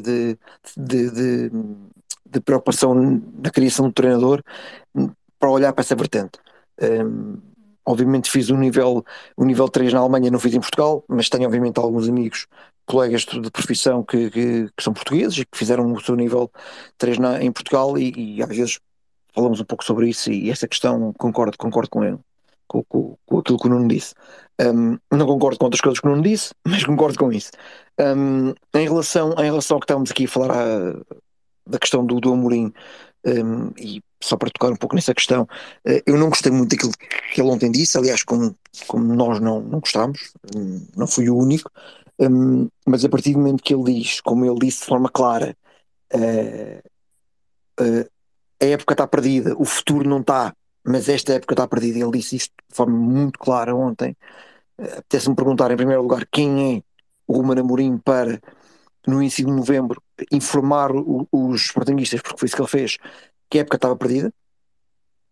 Não, não consigo perceber essa questão. Uh, ou foi um excesso de linguagem, uh, ou, então, ou então foi apenas um, uma verbalização daquilo que ele realmente acha que a época estava perdida. Repito, ele disse isto tipo de verbis. Um, e uma segunda questão foi quando ele veio, e eu até partilhei isto no Twitter há, há algumas horas, quando ele veio dizer de forma quase magnânima que, que quem tem que falar é ele, não é, não é o, o, o Varandas nem o Viana, um, porque quem tem que falar é ele e quase a, a dar-se dar à morte, entre aspas, um, ele, não, ele não, se calhar não conseguiu perceber que ele ao fazer isso estava precisamente a fazer o inverso. Isto é, é foi ele que de alguma forma estava a defender um, ao defender o Viana e ao defender o Varandas, estava automaticamente a colocar acima deles a nível de, a nível de importância dentro do clube e a nível de, de, de capacidade de, de, de, de alguma forma hum, fazer a gestão de crises. Porque quando é alguém que, quer queiramos Cardão, é um quadro intermédio dentro do clube. Uh, um quadro intermédio uh, com, com idiosincrasias muito diferentes de uma, de uma qualquer outra empresa, porque em, normalmente noutras empresas, no, noutras, no, tipo de indústrias, eh, um quadro intermédio a nível financeiro recebe menos, por exemplo, uh, a, nível, a nível de importância dentro, da, dentro da, da manutenção da própria empresa, é alguém que, que, tem, por ser um quadro intermédio, tem responsabilidades intermédias, enquanto que neste caso uh, um treinador de futebol, apesar de ser um quadro intermédio dentro de, de uma estrutura empresarial, é um quadro superior dentro de uma, de uma subestrutura a nível, a nível desportivo. Um, ele automaticamente, ao dizer isso, ele veio informar mais uma vez os jornalistas e os sportinguistas que, que quem manda é ele. Porque é ele que decide, em primeiro lugar, que, uh, que quem, quem deve falar quando deve falar, o que eu acho no mínimo ridículo, um, e, e, silêncio, o silêncio que existiu por parte da, da, da aí, aí sim dos, dos verdadeiros responsáveis pelo que está a acontecer, um, veio, veio, quase corroborar e afirmar aquilo que o Ruben Amorim disse. Um, não estou contente, como ninguém está. Um, sofrer à distância custa mais. Eu estar aqui no Reino Unido não, não é fácil também para mim estar, estar a assistir o, o que está a acontecer. Um, gostava imenso de alguma forma, para continuar, ou seja, estar num estádio, a, pá, nem, nem, nem que fosse a, a, apupar o, a apupar o que está a acontecer, ou a aplaudir, ou não aplaudir, ou, custa muito, mas aquilo que, eu, aquilo que eu posso dizer, talvez, se é que eu posso dizer alguma coisa aos nossos amigos sportinguistas é, pá, continuam a apoiar. Não, não vejam os jogadores, nem vejam o treinador, vejam o Sporting, vejam o símbolo. Eu quando estou no estádio, a, a, a, o, quem estou a aplaudir é a camisola do Sporting, é o símbolo. Eu, eu aplaudo o símbolo. Não aplaudo uh, atletas, não aplaudo treinadores, não aplaudo presidentes, eu aplaudo o símbolo. E quando vou ao estádio, é é isso que eu, que eu aplaudo. Eu, quando estou em casa a sofrer pelo Sporting, eu sofro pelo Sporting, não sofro por nenhum treinador, nem sofro por nenhum jogador. Um, e a única coisa que eu posso pedir, se é que posso pedir alguma coisa a alguém, é isso mesmo. Pensem no clube, uh, obviamente pensar no clube é, é, ser exigente, e ontem ouvi o, o, o falar na, no, no, no, no Spaces no Sporting, Epá, não, não podia concordar mais. É, apoiar o Sporting é ser exigente com quem lá está, ok? mas o mais importante, na minha opinião, é essa mesmo: é continuar a apoiar o Sporting, continuar a ir ao estádio sempre que possível um, e continuar com exigência, porque aí está. Neste momento, para mim, o, o presidente eh, é o presidente para o bem e para o mal. Foi ele que foi campeão e também será ele que não será campeão quando não formos campeões, como já, como já foi o caso. Mas, eh, como, como técnico também de futebol, não posso deixar de sentir que uh, o Ruben Amorim está a dar demasiados, demasiados tiros nos pés e os tiros nos pés, infelizmente, estão a fazer ricochete, estão a, estão a, a, a acertar naquilo que para mim é o mais importante no, no clube, que é o símbolo. Um, muito obrigado, boa noite a todos e pá, vou continuar a ouvir porque é sempre um estar a ouvir. Obrigado, tantos, muito obrigado pela tua presença mais Abraço. uma vez. Uh, vou dar a palavra uh, ao Pedro Miguel Paiva. Boa noite, e depois a seguir temos o Helder Amaral. Uh, boa noite, Pedro. Seja bem-vindo. Alô, boa noite. Um, saudações leoninas, um, noite de ressaca, depois daquilo que nos aconteceu ontem. Um, uma discussão que já leva muitos dias à volta do, do atual momento do Sporting, uma discussão que aos, aos quais, na minha opinião, não retiro parte da razão, uh, uh, nem, mas também não dou. É, é, é, daquelas questões que o ditado que normalmente se costuma dizer: em casa não há pão, todos ralham e têm, todos têm razão. Mas uh, aqui, pá, este momento, obviamente, é um momento muito difícil para gerir. estamos muito Uh, uh, uh, ou seja, estamos muito a fugir de, de, da parte racional e, e, a deixar muitas emoções falar por nós. Numa grande maioria daquilo que eu tenho lido e daquilo que eu tenho ouvido, parece-me que neste momento, uh, efetivamente, está toda a gente a tirar a toalha ao chão. e este tirar a toalha ao chão é retirar a confiança uh, ao plantel, retirar a confiança ao Ruben Amorim. Um, e o que é verdade é que os resultados não ajudam uh, muito à defesa uh, nem do plantel, nem do próprio Ruben Amorim, nomeadamente naquilo que se passou neste último mês com, com os resultados que, que se registaram em Barcelos, para a Taça de Portugal, os dois jogos com o Marselha e depois a noite fatídica de ontem, onde ao intervalo estamos uh, em primeiro lugar do grupo e com um pé nos oitavos de final, e 45 minutos depois uh, estamos praticamente fora das competições europeias, e não fosse de facto o gol milagroso do Tottenham, um, e estaríamos mesmo totalmente fora das competições europeias. Ora bem, isto tem sido uma bola de neve que tem crescido uh, desde a pré-época, eu já, já, já vos expliquei uma parte da tese relativamente àquilo que se passou na pré-época até ao momento da venda do, do Mateus Nunes. Um, daí para cá, as coisas efetivamente nunca mais se endireitaram. Um, não tanto, se calhar, pela venda do próprio Mateus Nunes, se bem que isso dentro do campo, uh, uh, objetivamente, tem um peso um, e um peso que enfraquece uh, uh, estrategicamente uh, o plantel. Um, foi uma saída que não foi colmatada com a qualidade que deveria ter sido colmatada, mas ainda assim o plantel com que o Ruben ficou após o fecho do mercado, tendo objetivamente também algumas fragilidades, nomeadamente no ataque, um, não me parece que seja um plantel que tivesse ditado a estes resultados até agora. Um, e no momento onde uh, realmente se sente que, da parte dos adeptos, uma grande maioria está uh, a retirar a confiança a Ruben Amorim, um, e só o próprio Ruben é que tem que provar nos próximos jogos, nomeadamente nestes que faltam até à paragem para o Mundial, a pausa para o Mundial e o regresso uh, do futebol uh, da Liga uh, logo em janeiro, com alguns jogos que são de importância capital, nomeadamente a ida à luz. portanto, cabe ao Amorim provar que tem ainda condições para continuar a levar por diante uma ideia que ele meteu na cabeça dele uh, um, daquilo que deveria ou deve ser o Sporting em termos futebolísticos sobre a alçada dele. Um, isto tem um preço, tudo tem um preço.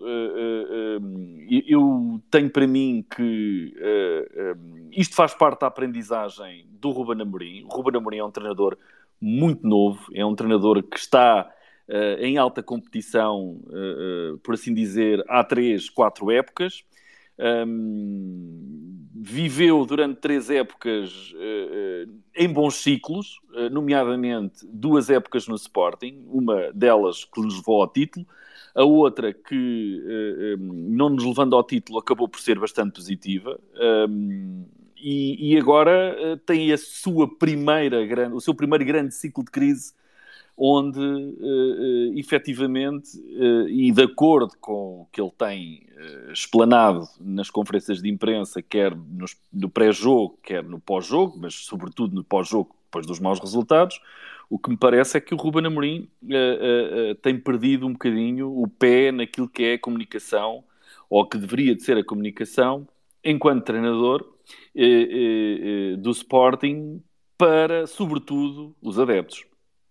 Um, e eu acho que isso se deve muito a alguma inexperiência e, e a algum calo um, no enfrentar deste tipo de situações. Todos os treinadores passam por elas. Todos os maiores treinadores do mundo passam por estas situações. O Mourinho já passou, uh, o Klopp está a viver um, um ciclo uh, uh, terrível também no Liverpool. Um, enfim, podia agora elencar aqui uma série de treinadores de classe mundial, provavelmente muitos deles até já uh, uh, uh, que venceram a Liga dos Campeões, um, que também tiveram os seus maus momentos e que em muitos deles, em muitos dos casos, foi a experiência e o cal que os ajudou, sobretudo, a ultrapassar essas fases de, de, de crise. Um, eu, este, este, eu não sei como é que vai acabar este ciclo, muito honestamente. Uh, uh, eu não sei se vai acabar por ditar o afastamento do, do, do Ruben. Um, não sei se ele, neste momento, não estará também a refletir se se sente capaz de levar por diante a, a missão de, de, de, voltar a vencer no Sporting, de voltar a vencer títulos, um, uma vez que esta época, uh, uh, ainda com algumas coisas por disputar, me parece que neste momento uh, não há muitas condições psicológicas para tentarmos perceber neste momento que vamos lutar por esses títulos até ao fim. Há o objetivo do segundo lugar, e esse para mim me parece que é de importância uh, extrema uh, naquilo que é a estratégia e a obrigação do Sporting neste momento.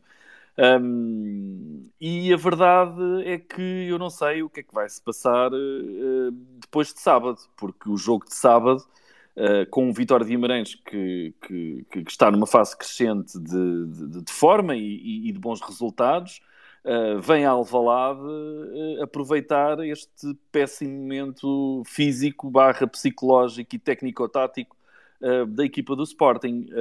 E o Ruben, com certeza, não é em três dias que vai uh, realinhar uh, os chakras da equipa e, e que vai pôr o, o, Sporting a jogar um futebol esplendoroso no próximo sábado e que possa vir a ganhar de forma convincente e como todos nós desejamos.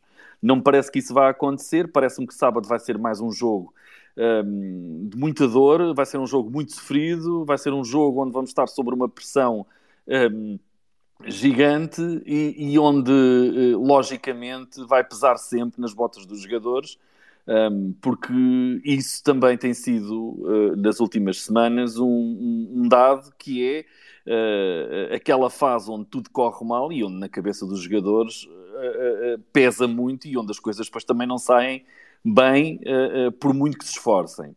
Um, o Ruben Amorim, epá, uh, uh, que avaliação é que, é que, ou que, que, dados racionais é que temos de ponderar relativamente ao Ruben até agora. O Ruben está há duas épocas e meia no Sporting, não é? Neste momento está uh, no primeiro terço da terceira época no Sporting. o Ruben Amorim, no último ano, e eu já disse isto, contribuiu diretamente para os cofres de Alvalade com 200 milhões de euros em receitas diretas. Um, dois apuramentos diretos para a Champions, uma chegada aos oitavos, a venda do Nuno Mendes, a venda do Mateus Nunes, do Palhinha, um, portanto, isto tudo somado deu perto de 200 milhões de euros. Se ontem temos chegado, uh, eu já tinha feito as contas, se ontem de facto tivéssemos posto o pé nos oitavos de final, ele contribuiria para 220 milhões de euros uh, só no último ano. Uh, e isso tem um peso, e isso, do ponto de vista racional, não pode ser enjeitado na avaliação que se faz sobre aquilo que significou ou que tem significado a carreira do Ruben uh, como técnico do Sporting. Um, as duas últimas épocas fez 85 pontos. Um, eu não me recordo de, de nenhum treinador uh, que tenha um rácio de vitórias e de pontuação, uh, mesmo quando a pontuação era a dois pontos, que tivesse chegado aos valores que o Ruben chegou na época do título e na época passada. e nós sabemos, na época passada, Uh, que uh, só efetivamente um, um, um Porto uh, totalmente esforçado e no pleno da sua crença conseguir limpar o título. Um, mas ainda assim, o ano passado conseguimos uma super taça, uma taça da Liga, que vale o que vale, para mim não vale muito, mas é um troféu e é um título, e foi ganho ao Benfica, um dos nossos rivais. Um, e isto tudo somado deu uma liga, uma supertaça, duas taças da liga, isto em duas épocas e meia. O Amorim parte para a sua terceira época uh, uh, numa fase em que uh, um, começa a preparar esta época muito cedo e, e, e, totalmente, e de forma muito tranquila e, e, apontando ao mercado opções que pareceram na altura serem excelentes opções.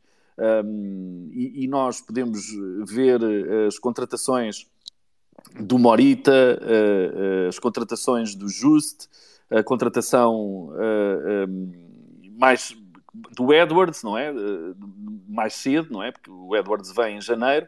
Um, e, e, isso apontava para que de facto o Sporting, com o complemento de no mercado de agosto, no mercado de verão, conseguir fechar Uh, mais um ou dois nomes, nomeadamente para a linha da frente, uh, pudesse de facto fortalecer a equipa naquilo que, numa análise primária, por comparação com a época anterior, com a época do ano passado. mas isto às vezes não corre como nós analisamos e, e, e, vemos, e a coisa não, não, não consegue de forma alguma pegar destaca, não pegou destaca, uh, a pré-época foi dando sintomas que o Sporting não estava a carburar da forma que nós pretendíamos ver carburar e também do próprio Amorim, mas o que é, e, e com o início da época, com deslocações a Braga, a Pedreira e ao Dragão, eh, e, e, com uma equipa que ainda não estava, ou estava longe ainda de chegar ao nível que nós entendíamos aceitável, tendo em média daquilo que foi a última época e época do título, um, tudo indicava que o início desta época não iria, iria ser tudo menos fácil. O empate uh, na Pedreira, o, a derrota no Dragão, uh, foram situações que, que sendo normais, Uh, uh, e, e, eram resultados que eu pessoalmente contemplava como possíveis uh, no início da época, mas o sintoma, os sintomas estavam lá, os sintomas estavam lá, quer no jogo em Braga. Um, e, e, menos no Dragão, apesar do resultado ser o, o que foi, parece-me a mim um resultado extremamente injusto. O Sporting jogou muito bem no Dragão, um, e, e, a partir daí uh, a coisa tem vindo a resvalar, uh, ou começou a resvalar para uma espécie de pressão autoimposta pelo próprio Ruben e pelo próprio Pantel de tentar fazer muito. Recuperar muito rapidamente os índices de confiança e os índices exibicionais que toda a gente entendia que aquele plantel com o Ruben Amorim conseguiria chegar. A realidade é que, a partir de um determinado momento, apareceram as primeiras lesões, o Juste não calça eh, que não tinha calçado uma época inteira, tem muitas dificuldades na pré-época e, e, e, não entra a 100% para esta época. Aliás, chegou ao jogo de ontem e ainda não consegue fazer os 90 minutos, coisa que é perfeitamente natural, dado o longo período de pausa. Mas uh, uh, nós também não contávamos ficar sem um neto e, e, e ter um Coates uh, que também não está a 100%. Um, enfim, uma equipa que ao, ao, foi desde o final de agosto até à data 2, uma equipa que foi sempre muito fustigada por lesões, algumas traumáticas que surgiram dos jogos, algumas delas sem explicação, porque não sabemos efetivamente o que é que aconteceu para alguns jogadores se ausentarem uh, períodos largos dos jogos. Um, e outras de uh, índole muscular que denotam que a preparação da pré-época e o início da época não foram, se calhar, acauteladas em termos físicos da melhor forma. E o Amorim, o Ruben, tem feito uh, e tem puxado a si a sua, essa, essa, responsabilidade de que uh, as coisas que têm acontecido são da sua inteira responsabilidade, um, quer do ponto de vista de preparação da época, uh, do mercado e agora a abordagem aos jogos, o seu modelo de jogo, as opções que tem tomado, mas tudo isto, a partir de um determinado momento e depois da paragem uh, de, dos jogos da seleção, um, piorou uh, uh, imenso.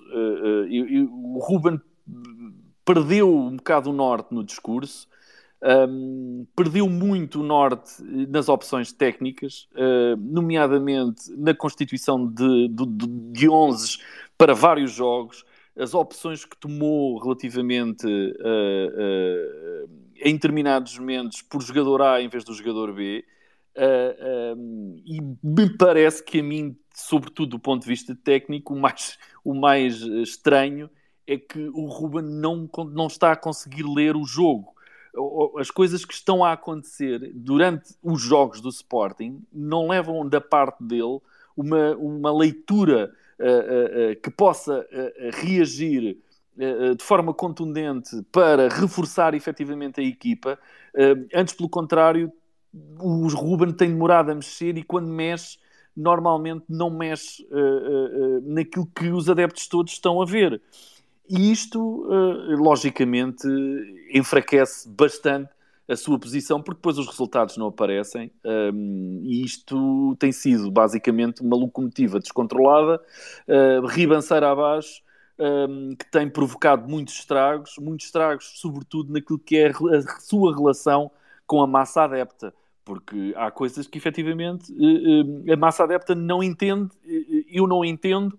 Um, e, e, a exigência que logicamente tem que existir uh, e, e, o pedido dessa exigência por parte dos sócios e por parte dos adeptos todos os dias cresce, porque efetivamente nós somos o Sporting Clube Portugal e o Sporting Clube Portugal tem que ser um clube exigente. Nós, nós sabemos que há momentos em que perdemos, mas que demos tudo em campo e também sabemos ver quando perdemos e a equipa ficou completamente aquém dos mínimos daquilo que deveria prestar uh, uh, uh, em campo. A questão que se levanta atualmente é uma questão um, que me parece muito objetiva. Deve continuar Ruben Amorim à frente dos destinos técnicos do futebol profissional do Sporting? a minha opinião, eu acho que sim. Acho que ainda é cedo para, de alguma maneira, puxarmos o tapete ao Ruben Amorim. Acho que neste momento uh, uh, deve ser dado ao Ruben Amorim as condições que são, diria, no mínimo, as ideais para ele tentar recuperar o plantel.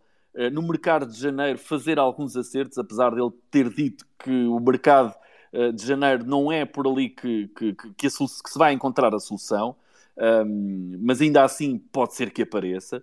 Um, e, e, deve, eu, na minha opinião, acho que se deve dar ao Amorim a oportunidade de terminar esta época e então sim fazer uma avaliação E eu acho que ele ó, também é, é, é, é, extremamente inteligente para chegar ao final da época e perceber se tem ou não tem condições para continuar à frente do Sporting, quer com os resultados que vai ter que obter até ao final desta mesma época, quer naquilo que a partir de janeiro para a frente, ou se quiserem este ano mais antecipadamente, a partir já daqui de 15 dias, porque o Sporting, o Ruben Amorim, se, se, se a ideia dele, ou se, ou se quiserem, se sabe uh, pretender continuar com o Ruben Amorim, a próxima época vai ter que começar a ser preparada já a partir de novembro para a frente, independentemente dos objetivos que temos para atingir uh, de janeiro até maio. Porque um, este, este, vai ser uma época, vai ser uma época atípica, um, vai ser um, uma paragem que vai permitir ao Sporting basicamente fazer um reset. Uh, epá, esperamos todos e desejamos todos que este reset ali com a taça da Liga em competição pelo meio, uh, uh, onde, logicamente, epá, muitos dirão que é mais um título para se lutar e para mim seria sobretudo para a equipa ganhar níveis de confiança e recuperar psicologicamente. Uh, um, também me parece que seja obrigatório pensar naquilo que se pretende já apontando à próxima época, para que quando se chegue janeiro e o mercado novamente abrir, se dê alguns passos uh, uh, para uh, não voltar a errar em algumas questões que se errou. Isto tudo somado com o facto de eu acho que de alguma forma o Ruben Amorim neste momento é refém de si próprio pelas decisões que tomou, pelas, pelas, pela, até se quiserem, um, pelas guerras que ele comprou, não internamente, mas do exterior para o interior, um, daí a questão da teimosia, daí a questão de apostar em determinados jogadores em determinados uh, em detrimento de outros jogadores. Um, e isto, logicamente, quando os resultados não aparecem, ele é vítima de si próprio relativamente a estas decisões que tem tomado. Um, agora, eu digo, o Ruben Amorim, para mim, independentemente do que acontecer no próximo sábado, uh, uh, teria que lhe ser dado a oportunidade de terminar esta época e mediante aquilo que for a evolução, porque ainda há muito futebol para ver do Sporting até, até maio, não é? Uh, uh, daquilo que nós viramos a partir de, de, do momento do regresso das competições pós-mundial que o Sporting der, aí teremos, logicamente, que tirar as ilações e perceber se o Ruben, uh, uh, se isto foi um momento, foi um lapso de razão neste, nesta fase, e se ele recupera, quer o plantel, quer ele próprio, os níveis a que nos habituou nas duas primeiras épocas. Portanto, eu acho, e para terminar, que. Sim, Pedro, o Ruben, dar a palavra ao Helder também, por favor.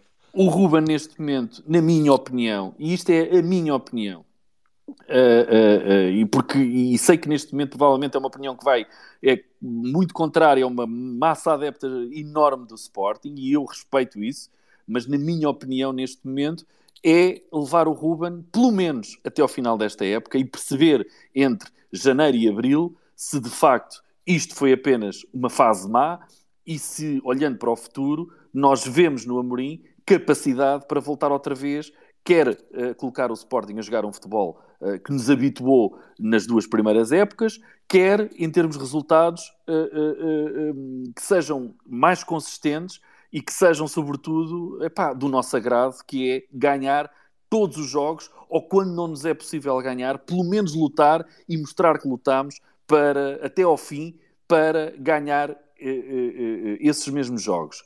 A exigência, essa tem que ser máxima mas uh, uh, também temos de uh, pensar que este ciclo está a colocar-nos de rastro do ponto de vista emocional e, e às vezes a emoção obriga-nos a tomar e a dizer determinadas ideias e determinadas reflexões que vão muito contra aquilo que é a parte racional. e a parte racional, essa se calhar agora tem que entrar um bocadinho aqui em cima da mesa e tem que também olhar para uh, o trabalho que o Ruben fez até ao final da época passada, aquilo que conseguiu granjear até ao final da época passada e perceber que se ele tem ou não a capacidade de, a partir do momento em que isto parar para o Mundial e regressarmos para o Mundial, perceber se ele tem ou não tem capacidade para nos voltar a pôr nessa fasquia. E, e nós temos logo uma prova de fogo uh, após Mundial, que é a ida à luz, que é um jogo importantíssimo uh, uh, e que pode ditar ou não, aí sim, aquilo que será o futuro de Rubén Amorim no Sporting. Pedro, mais uma vez, muito obrigado pela, pela tua participação, pela tua opinião. Sem mais demoras, Helder Amaral, boa noite e bem-vindo uma vez mais a estes Spaces do, do Universo Sport. Eu que, eu que agradeço a oportunidade, obrigado, saudações leoninas a todos e queria começar com uma ideia deixada agora pelo Pedro. É evidente que o futebol é sempre mais fácil suscitar emoção nas pessoas do que a razão. E eu queria hoje, já depois de uma noite mal dormida, eh, suscitar um pouco a razão. Primeiro, primeiro ponto, Amorim. Obviamente eu não defendo a saída de Amorim, eh, defendo que Amorim seja posto na ordem. Eu não quero, não preciso do Rubem Amorim para me fazer análise da hermenêutica ou da oratória. Para isso não me interessa nada, deve haver outros bem mais competentes. Quero o Amorim para treinar bem, montar a equipa bem e ganhar jogos. É por isso é que ela é paga, é por isso é que ela é contratada e, portanto, sou praticamente insensível às conferências de imprensa de Rubem Amorim, não é para isso que eu preciso do treinador, mas chateia-me ver um treinador do Sporting a quem tudo é permitido, eh, que no limite eh, acho que faz todos nós parvos não lhe cabe a ele fazer avaliações nem análises sobre uh, o momento financeiro, a capacidade financeira organizativa do clube. Não é aceitável que eu venha dizer que o treinador da equipa adversária é melhor que ele quando ele ganha muito mais que o treinador da equipa adversária, nem uh, apresentar níveis de exigência que não são compatíveis com o Sporting, tal e qual eu, eu, eu penso. Dito isto, a consequência é despedir. Não, eu, eu gosto sempre de fazer aquele princípio do direito, que é tirar o máximo proveito dos contratos. É preciso aproveitar sempre. Acho que ele tem potencial, mas tem que ter potencial segundo as nossas regras, segundo a nossa orientação, segundo digo nossa, digo obviamente Sporting, segundo o nosso projeto. Ele tem que se encaixar no projeto. É bom para ele porque é novo e vai aprender e vai crescer com o Sporting, nós podíamos crescer com ele. Até porque ele já foi capaz de o fazer, quando não tinha, quando não tinha tanta liberdade, quando não se sentia tão à vontade, e, e portanto, hum, esse é o ponto. E depois para vos alertar que nós podemos fazer este tipo de programas todas as semanas. há aqui uma sensação de déjà vu, porventura circulamos 10 anos, somos pessoas a repetir as mesmas coisas. E vamos continuar nisto. Eu acho que isto vai ser pior. Isto vai ser pior, porque há de facto dois Sportings em construção, ou pelo menos um em construção e o outro que é minoritário, que é aquele que é o meu Sporting. Que é o que, que, que para explicar melhor, todos se lembram da, da célebre frase de Menezes Rodrigues que o Sporting ia ser o clube mais elegante da Liga, custos os pontos que custar. Há de facto um Sporting desse estilo e o, a mesma pessoa já veio elogiar o facto de Ruben Amorim ter dito bom, o Presidente e o Diretor Desportivo não, não precisam dizer nada. Se quando uma instituição, quando um clube apresenta estes resultados, e lembro, os nossos rivais ficaram em primeiro nos seus respectivos grupos, sendo que os grupos eram mais fortes que o nosso nós assumimos que nós somos, não nos podemos comparar, e portanto toda a nossa narrativa, toda a nossa lógica tem que ser repensada, vamos assumir que somos um clube menor que Porto e Benfica, e portanto aí sim não nos é exigível uh, os mesmos resultados ou resultados similares a Porto e Benfica. Se nós dizemos que somos compatíveis e somos iguais e que até somos melhores que eles, ah, então, como isto não é uma associação de, de, de venda de termossos, é uma associação de, de, desportiva, então nós temos que ter resultados esportivos melhor que eles. E só uma direção completamente incompetente, incapaz, é que aceita tudo isto, assiste tudo isso, até aceita que seja mandado a calar pelo treinador e se cale. E hoje, eh, esse mesmo ideólogo desse Sporting vem dizer que o Ruben fez muito bem não envolver a direção. O Ruben Amorim manda nisto tudo, é o dono disto tudo. Uh, isso não é culpa do Amorim, é culpa do, do, do, de, quem não, de quem permite tudo isto. E, portanto, eu, eu, lamento. E, quando digo que este Sporting está em construção, existe, porque esse tipo de frase, esse clube simpático, muito ao estilo do clube inglês, em que nos juntamos para beber conhaque, para, para, para, conversar, para fazer negócios, e depois o resto é tudo acessório. Uh, ganhar ou perder, o que interessa é que ninguém se magoe, que tudo funcione. Eu quero tudo isso, mas quero juntar a isso ganhar, ser campeão, ser aquilo que os nossos pais fundadores designaram, ser tão grande como os maiores da Europa. Isso é chato, porque isso pressupõe pressão, exigência diária, uh, porventura despedimento dos jogadores, contratação de outros jogadores, despedimento de treinadores, contratação de outros treinadores, às vezes com quem temos simpatia e gostamos porque tiveram azar, que não correu bem, mas isso faz parte de quem toma decisões, governar, gerir. Eh, há quem goste de governar pela simpatia e temos um exemplo no país uh, espetacular sobre isso. Mas é completamente inútil. É? Uh, ficamos bem dispostos, morreremos bem dispostos, mas não damos nenhum passo em frente. Não, não, não, não, não, não deixamos nada de, de, de legado positivo no passado, não construímos história. Eh, como Camões dizia, para quem quiser passar para lá do bujador tem que passar para lá da dor. Essas coisas têm que ser feitas com sofrimento. E eu lamento ver tantos adeptos que, que também é nossa culpa, porque aqueles que acharam por ser campeões está tudo bem, não é preciso mudar nada, eh, têm muita culpa nisto tudo. Era exatamente por ter sido campeões que nós devíamos ser muito mais exigentes. E, se possível, ter despedido logo o Ruben Amorim para, para, para, começar um novo ciclo de nova exigência, para meter sem pressão na equipa. E, portanto, esse, esse Sporting que é o que, que eu defendo, e julgo que muitos de nós defendem, está morto ou está a morrer, porque, porque há perseguição à domina no, no, a sócios, porque as claques, em vez de serem enquadradas, são prejudicadas na sua atividade. Veja o seu ambiente em Alvalade, ou não, não, não estive ontem, mas tive amigos, conforme mantendo o par, que parece parecia mais um funeral. Ou seja, o 12 jogador não está a funcionar, os núcleos estão completamente abandonados. Dizer, porquê? Porque voltamos àquele clube onde, por hábito, se designam os presidentes do clube, e não me choca até que um grupo, um grupo de sócios que, que, que tenham mais antiguidade, que sintam mais o clube, possam querer apresentar um, um, um determinado candidato. Temos é que ter alguma democracia interna, depois escolhem os sócios, que, que tem quem tem o poder de votar num projeto e na pessoa que melhor uh, lidera isso. Mas essa gente, eu até digo, esse, esse tipo de sócios querem de facto um clube sem claques, sem sócios que digam o que eu digo, porque, porque, chateiam, porque incomodam, e, portanto queremos uma coisa assim muito pacífica, para se ganhamos ou não, isso também não é relevante, e até se tivermos alguém dono da SAD, ou se fosse dono da SAD do Sporting, a única coisa que eu queria é ter sócios que me chateassem a cabeça, portanto quanto menos sócios, menos claques, menos organizados estiverem, melhor para o negócio.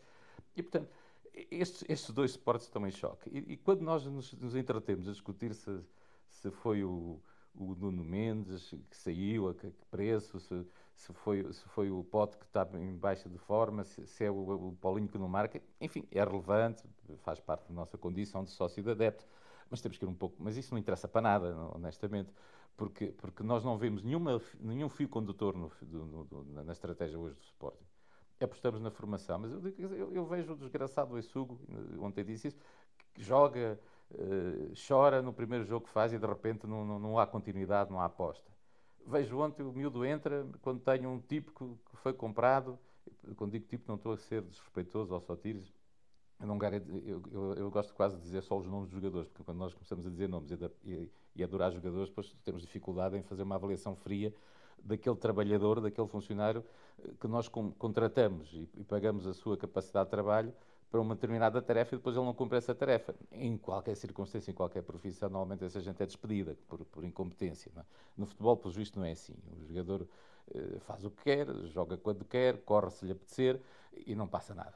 E, portanto, hum, não, não, é, não é essa a minha visão. portanto, mas aí a culpa do Sotiris onde estar no banco, ou Rochinha estarem no banco e não terem entrado, eu pergunto, então para que é que se contrataram jogadores experientes, com rotina, com, com mais hábitos de competitividade, depois vamos apostar em jogos que são decisivos em juventude.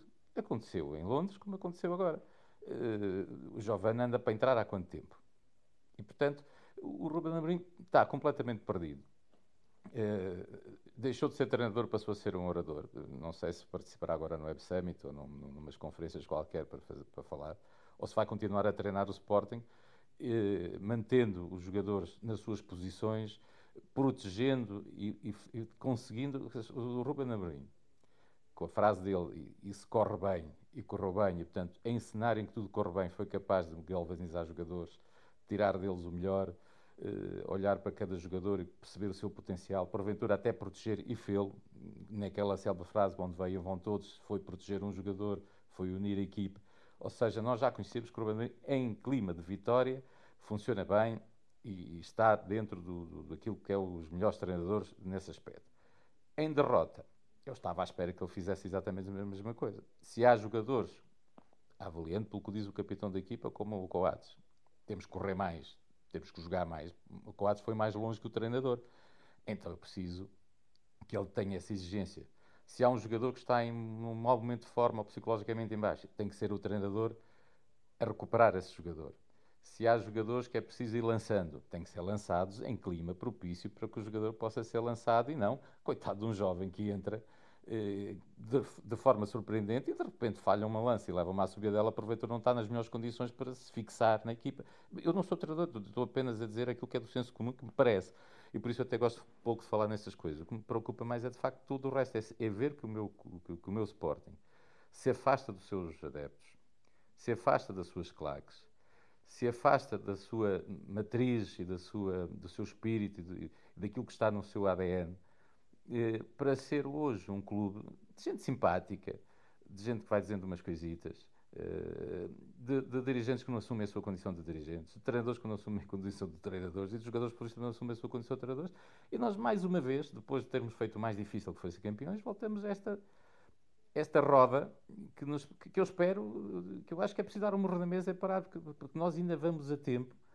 Hum, não é possível ter um presidente que umas semanas antes disto. Estamos, vamos lutar eu tenho a certeza vão estar em todas, os, em, em todas as frentes, em todo, para todos os títulos, e de repente, nas, duas semanas depois, temos o treinador a dizer: Bom, a época está praticamente perdida, vamos pensar. Pronto, então façamos isso, vamos assumir que isto é um mau momento, vamos assumir que, que é preciso uh, pôr um ponto final, despedir quem tem que ser despedido, contratar quem tiver que ser contratado, não já para ser campeão, não para ir longe na Liga dos Campeões, mas para pôr o clube na rampa de lançamento da próxima época para ser verdadeiramente um candidato ao título e para tentar, eh, seja na Liga dos Campeões, que acho que ainda é possível, um objetivo fundamental até do ponto de vista financeiro e de montra, e, e tentar chegar ao segundo lugar e ir o mais longe possível na Liga Europa. Isso faz uh, aproveitando esta oportunidade, que é uma paragem.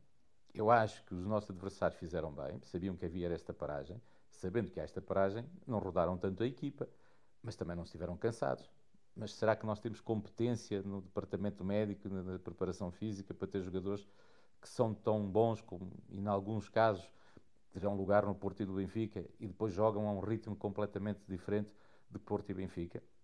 Mas o clima de Lisboa eh, ou de, de, de Alcochete para o do Benfica é assim tão diferente que causa esta diferença de, de pedalada entre, ou, ou estaremos nós a fazer qualquer coisa mal feita. Portanto, eu, eu, eu, eu temo que há, um, há uma parte uh, do Sporting que está pouco interessada nesta minha conversa e em ganhar jogos e quem joga e quem não joga, está mais interessada em ter de facto este clubezinho pequenino, uh, de trazer por casa, que não chateia ninguém, uh, muito resumido naquelas palavras, um clube elegante, mas esse não é o meu Sporting e do que depender de mim, esse Sporting é para ser combatido. Muito obrigado. Helder, muito obrigado pela, pela participação. Um, passo a palavra ao Ivo. Ivo, boa noite. É tua vez. Uh, antes de mais, saudações a todos. É a primeira vez que eu estou aqui a falar, acho. Não, é mesmo, é mesmo a primeira. Costumo falar no outro, no outro space, onde tenho o Nuno Mourão, que é um dos ouvintes hoje. Por isso já me introduzi. Por isso, uh, partindo para o momento do, do Sporting, uh, diria que podemos recuar até há um bocado até ao final da última época e podemos acho que podemos pegar no que o Helder Amaral disse e acho que eu acordo com quase tudo o que ele disse na parte de exigência, por exemplo. Uh, por mais pessimistas, eu, por exemplo, com colegas a falar sobre o, o Sporting, por mais pessimistas nas derrotas do ano passado, muito diziam, e parece muito que há, que há muitos filhos enteados aqui no Sporting, agora com a questão do Slimani, e o Paulinho joga bem ou joga mal, ou falha golos ou marca continua a jogar. O Pote também, que já vinha no ano passado, Pote, a má forma do Pote, está a ser um jogador muito apagado, que cada vez mais, sempre que aparece no ecrã, é porque fez falta e ou está reclamado amarelo, está a levar cartão. Até agora a época do Pote tem sido isto, sinceramente. Uh, depois mais, depois também a questão dos gajos, já o Jogai o ano passado também tinha tinha pedido muitos erros, é um jogador que mostrava ser banalíssimo para jogar a titular no Sporting por isso o que eu quero dizer com isto é que estes problemas, o que está a aparecer, era o que já vinha desde a época passada. O que é que, que, é que aconteceu para piorar assim tanto? Para já, temos que assumir que não, eh, não combatamos bem a ausência, a, a saída do Sarabia, é verdade? Trincão, até agora, acho que podemos mesmo usar o termo flop.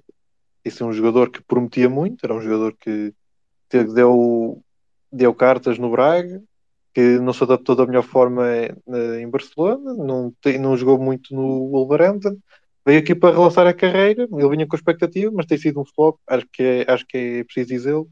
Não tem jogado bem, não soube como matar a saída, não esperava que ele marcasse 20 gols como o Sarabia, mas também não esperava que ele viesse e perdesse não sei quantas bolas ou entrar num jogo tão importante como o Frankfurt.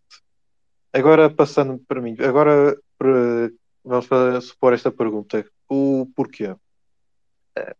Porque a, forma de gerir do Amorim em relação à exigência que o próprio Helder falou, a razão de exigência também notava-se muito o discurso do Amorim, quase como um, digamos, ele nota-se que defende aquilo como uma família do plantel, o onde vêm vão todos, a forma como, por exemplo, ele falava do Vitorino Antunes ou do João Pereira, jogadores que não jogavam muito, mas que mais do que jogar, eles estavam ali com o objetivo de ajudar o balneário, dar experiência, fazer bons discursos no balneário, saber apoiar os jovens, integrar jogadores como o Nuno Mendes, o Tiago Tomás, o, o Gonçalo Inácio e tudo, era o papel deles. E ele destacava, ele sempre defendeu o, grupo como uma família. Aliás, eu lembro-me, depois daquela, daquela derrota humilhante com o Lasca, é um dos momentos que, que o Amorim é mais massacrado no início dele, quando ele disse que da parte dos jogadores não podia pedir mais ao, a eles e ele foi completamente massacrado. E a meu ver, não, não discordo, porque de facto dizer aquilo, perdemos 4-1 em casa contra o Lask, dizíamos que ele não podia pedir mais, então estávamos entalados para esta época. Se não dá para pedir mais, então, né. Mas aí o contexto, o contexto que ele apanha aí e na época passada e de hoje, é, e de hoje em dia é completamente diferente na altura Vínhamos numa das piores épocas desde.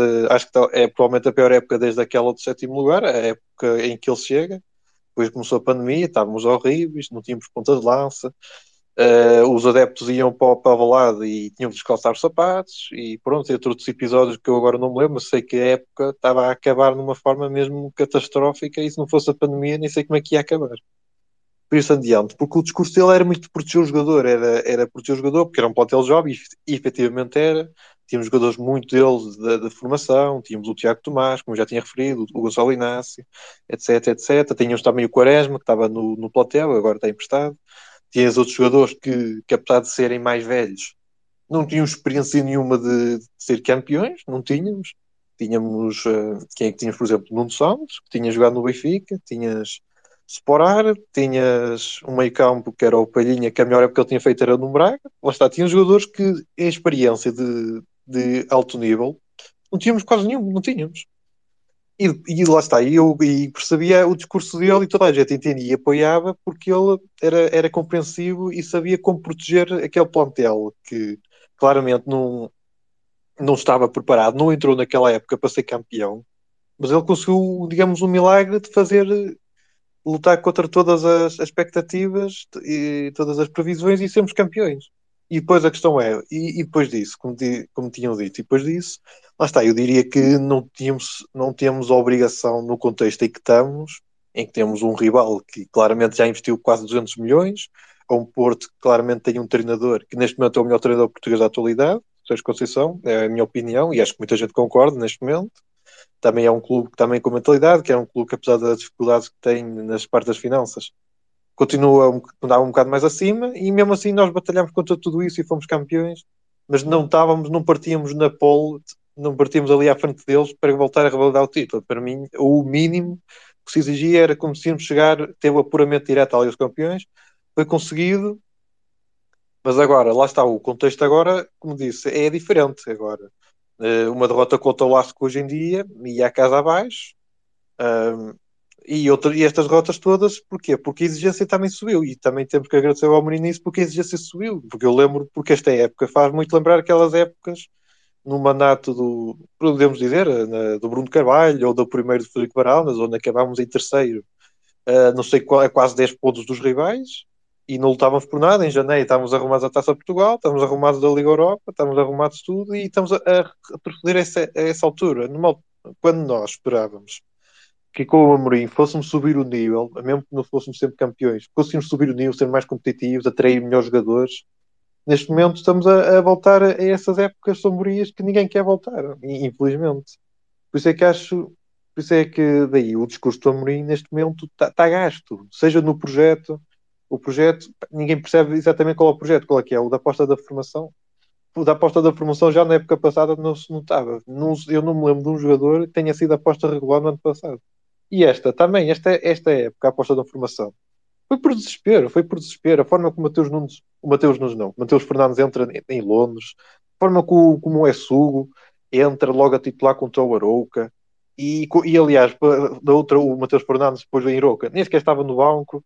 Cheira-me que para, para o próximo jogo que vem já nem sei contra quem é. Também estava a aparecer com a vai titular para, para, para ir para a bancada. Nota-se que a, a aposta na formação, eu assumo eu, que seja esse o projeto que ele está a falar, não existe. É, é completamente por desespero e necessidade.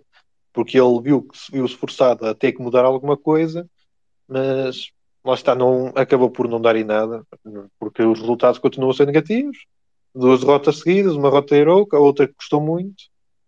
E lá está, e ele não muda nada.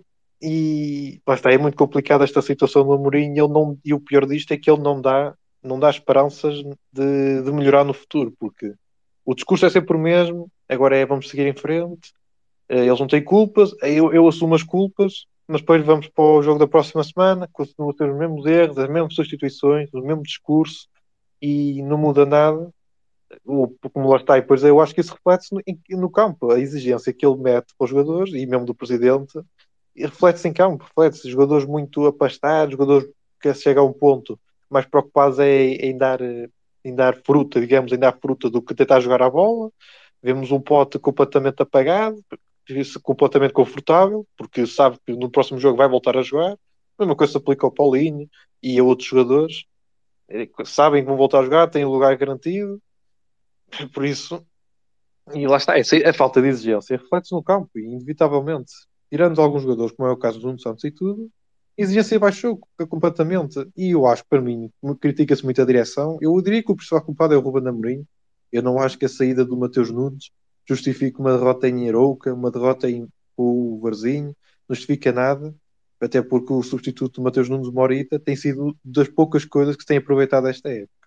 Por isso não vou muito por aí. Eu diria que a minha maior crítica à direção, como tinha dito o Helder, é mesmo não apertar, e percebem o termo que eu estou a dizer, apertar entre aspas, o Amorim também exige mais dele, porque claramente ele está ele está como bem lhe apetece. É, acho que é preciso dizer, porque este discurso é quase como quem diz que se está a cagar. Peço desculpa pelo termo, mas é, é mesmo isto. Está-se a marimbar para, para, para, isto. Chega, chega à conferência, olha, não deu, faltou a bola entrar. Para a próxima pode ser que corra melhor. É ter sido isto. Só falta mesmo dizer desta forma para, para ser mesmo o cúmulo. Por isso, para, para terminar, uh, a situação é preocupante e, como estava a dizer, para mim o que me assusta mais é que eu não vejo projeção nenhuma para o futuro.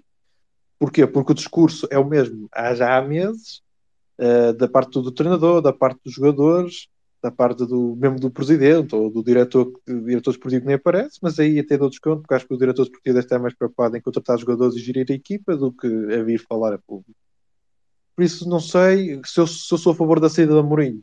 Não sou, porque mais porque não quero, mas sendo realista, eu diria que no final da época é muito difícil ele ficar se não quer mudar nada disto, se ele quer continuar a insistir nesta forma de gerir o grupo como se fosse um grupo de amigos, se quer continuar com este discurso que, que eu assumo as culpas, na próxima vamos tentar melhorar, se não der temos pena, é a vida que segue.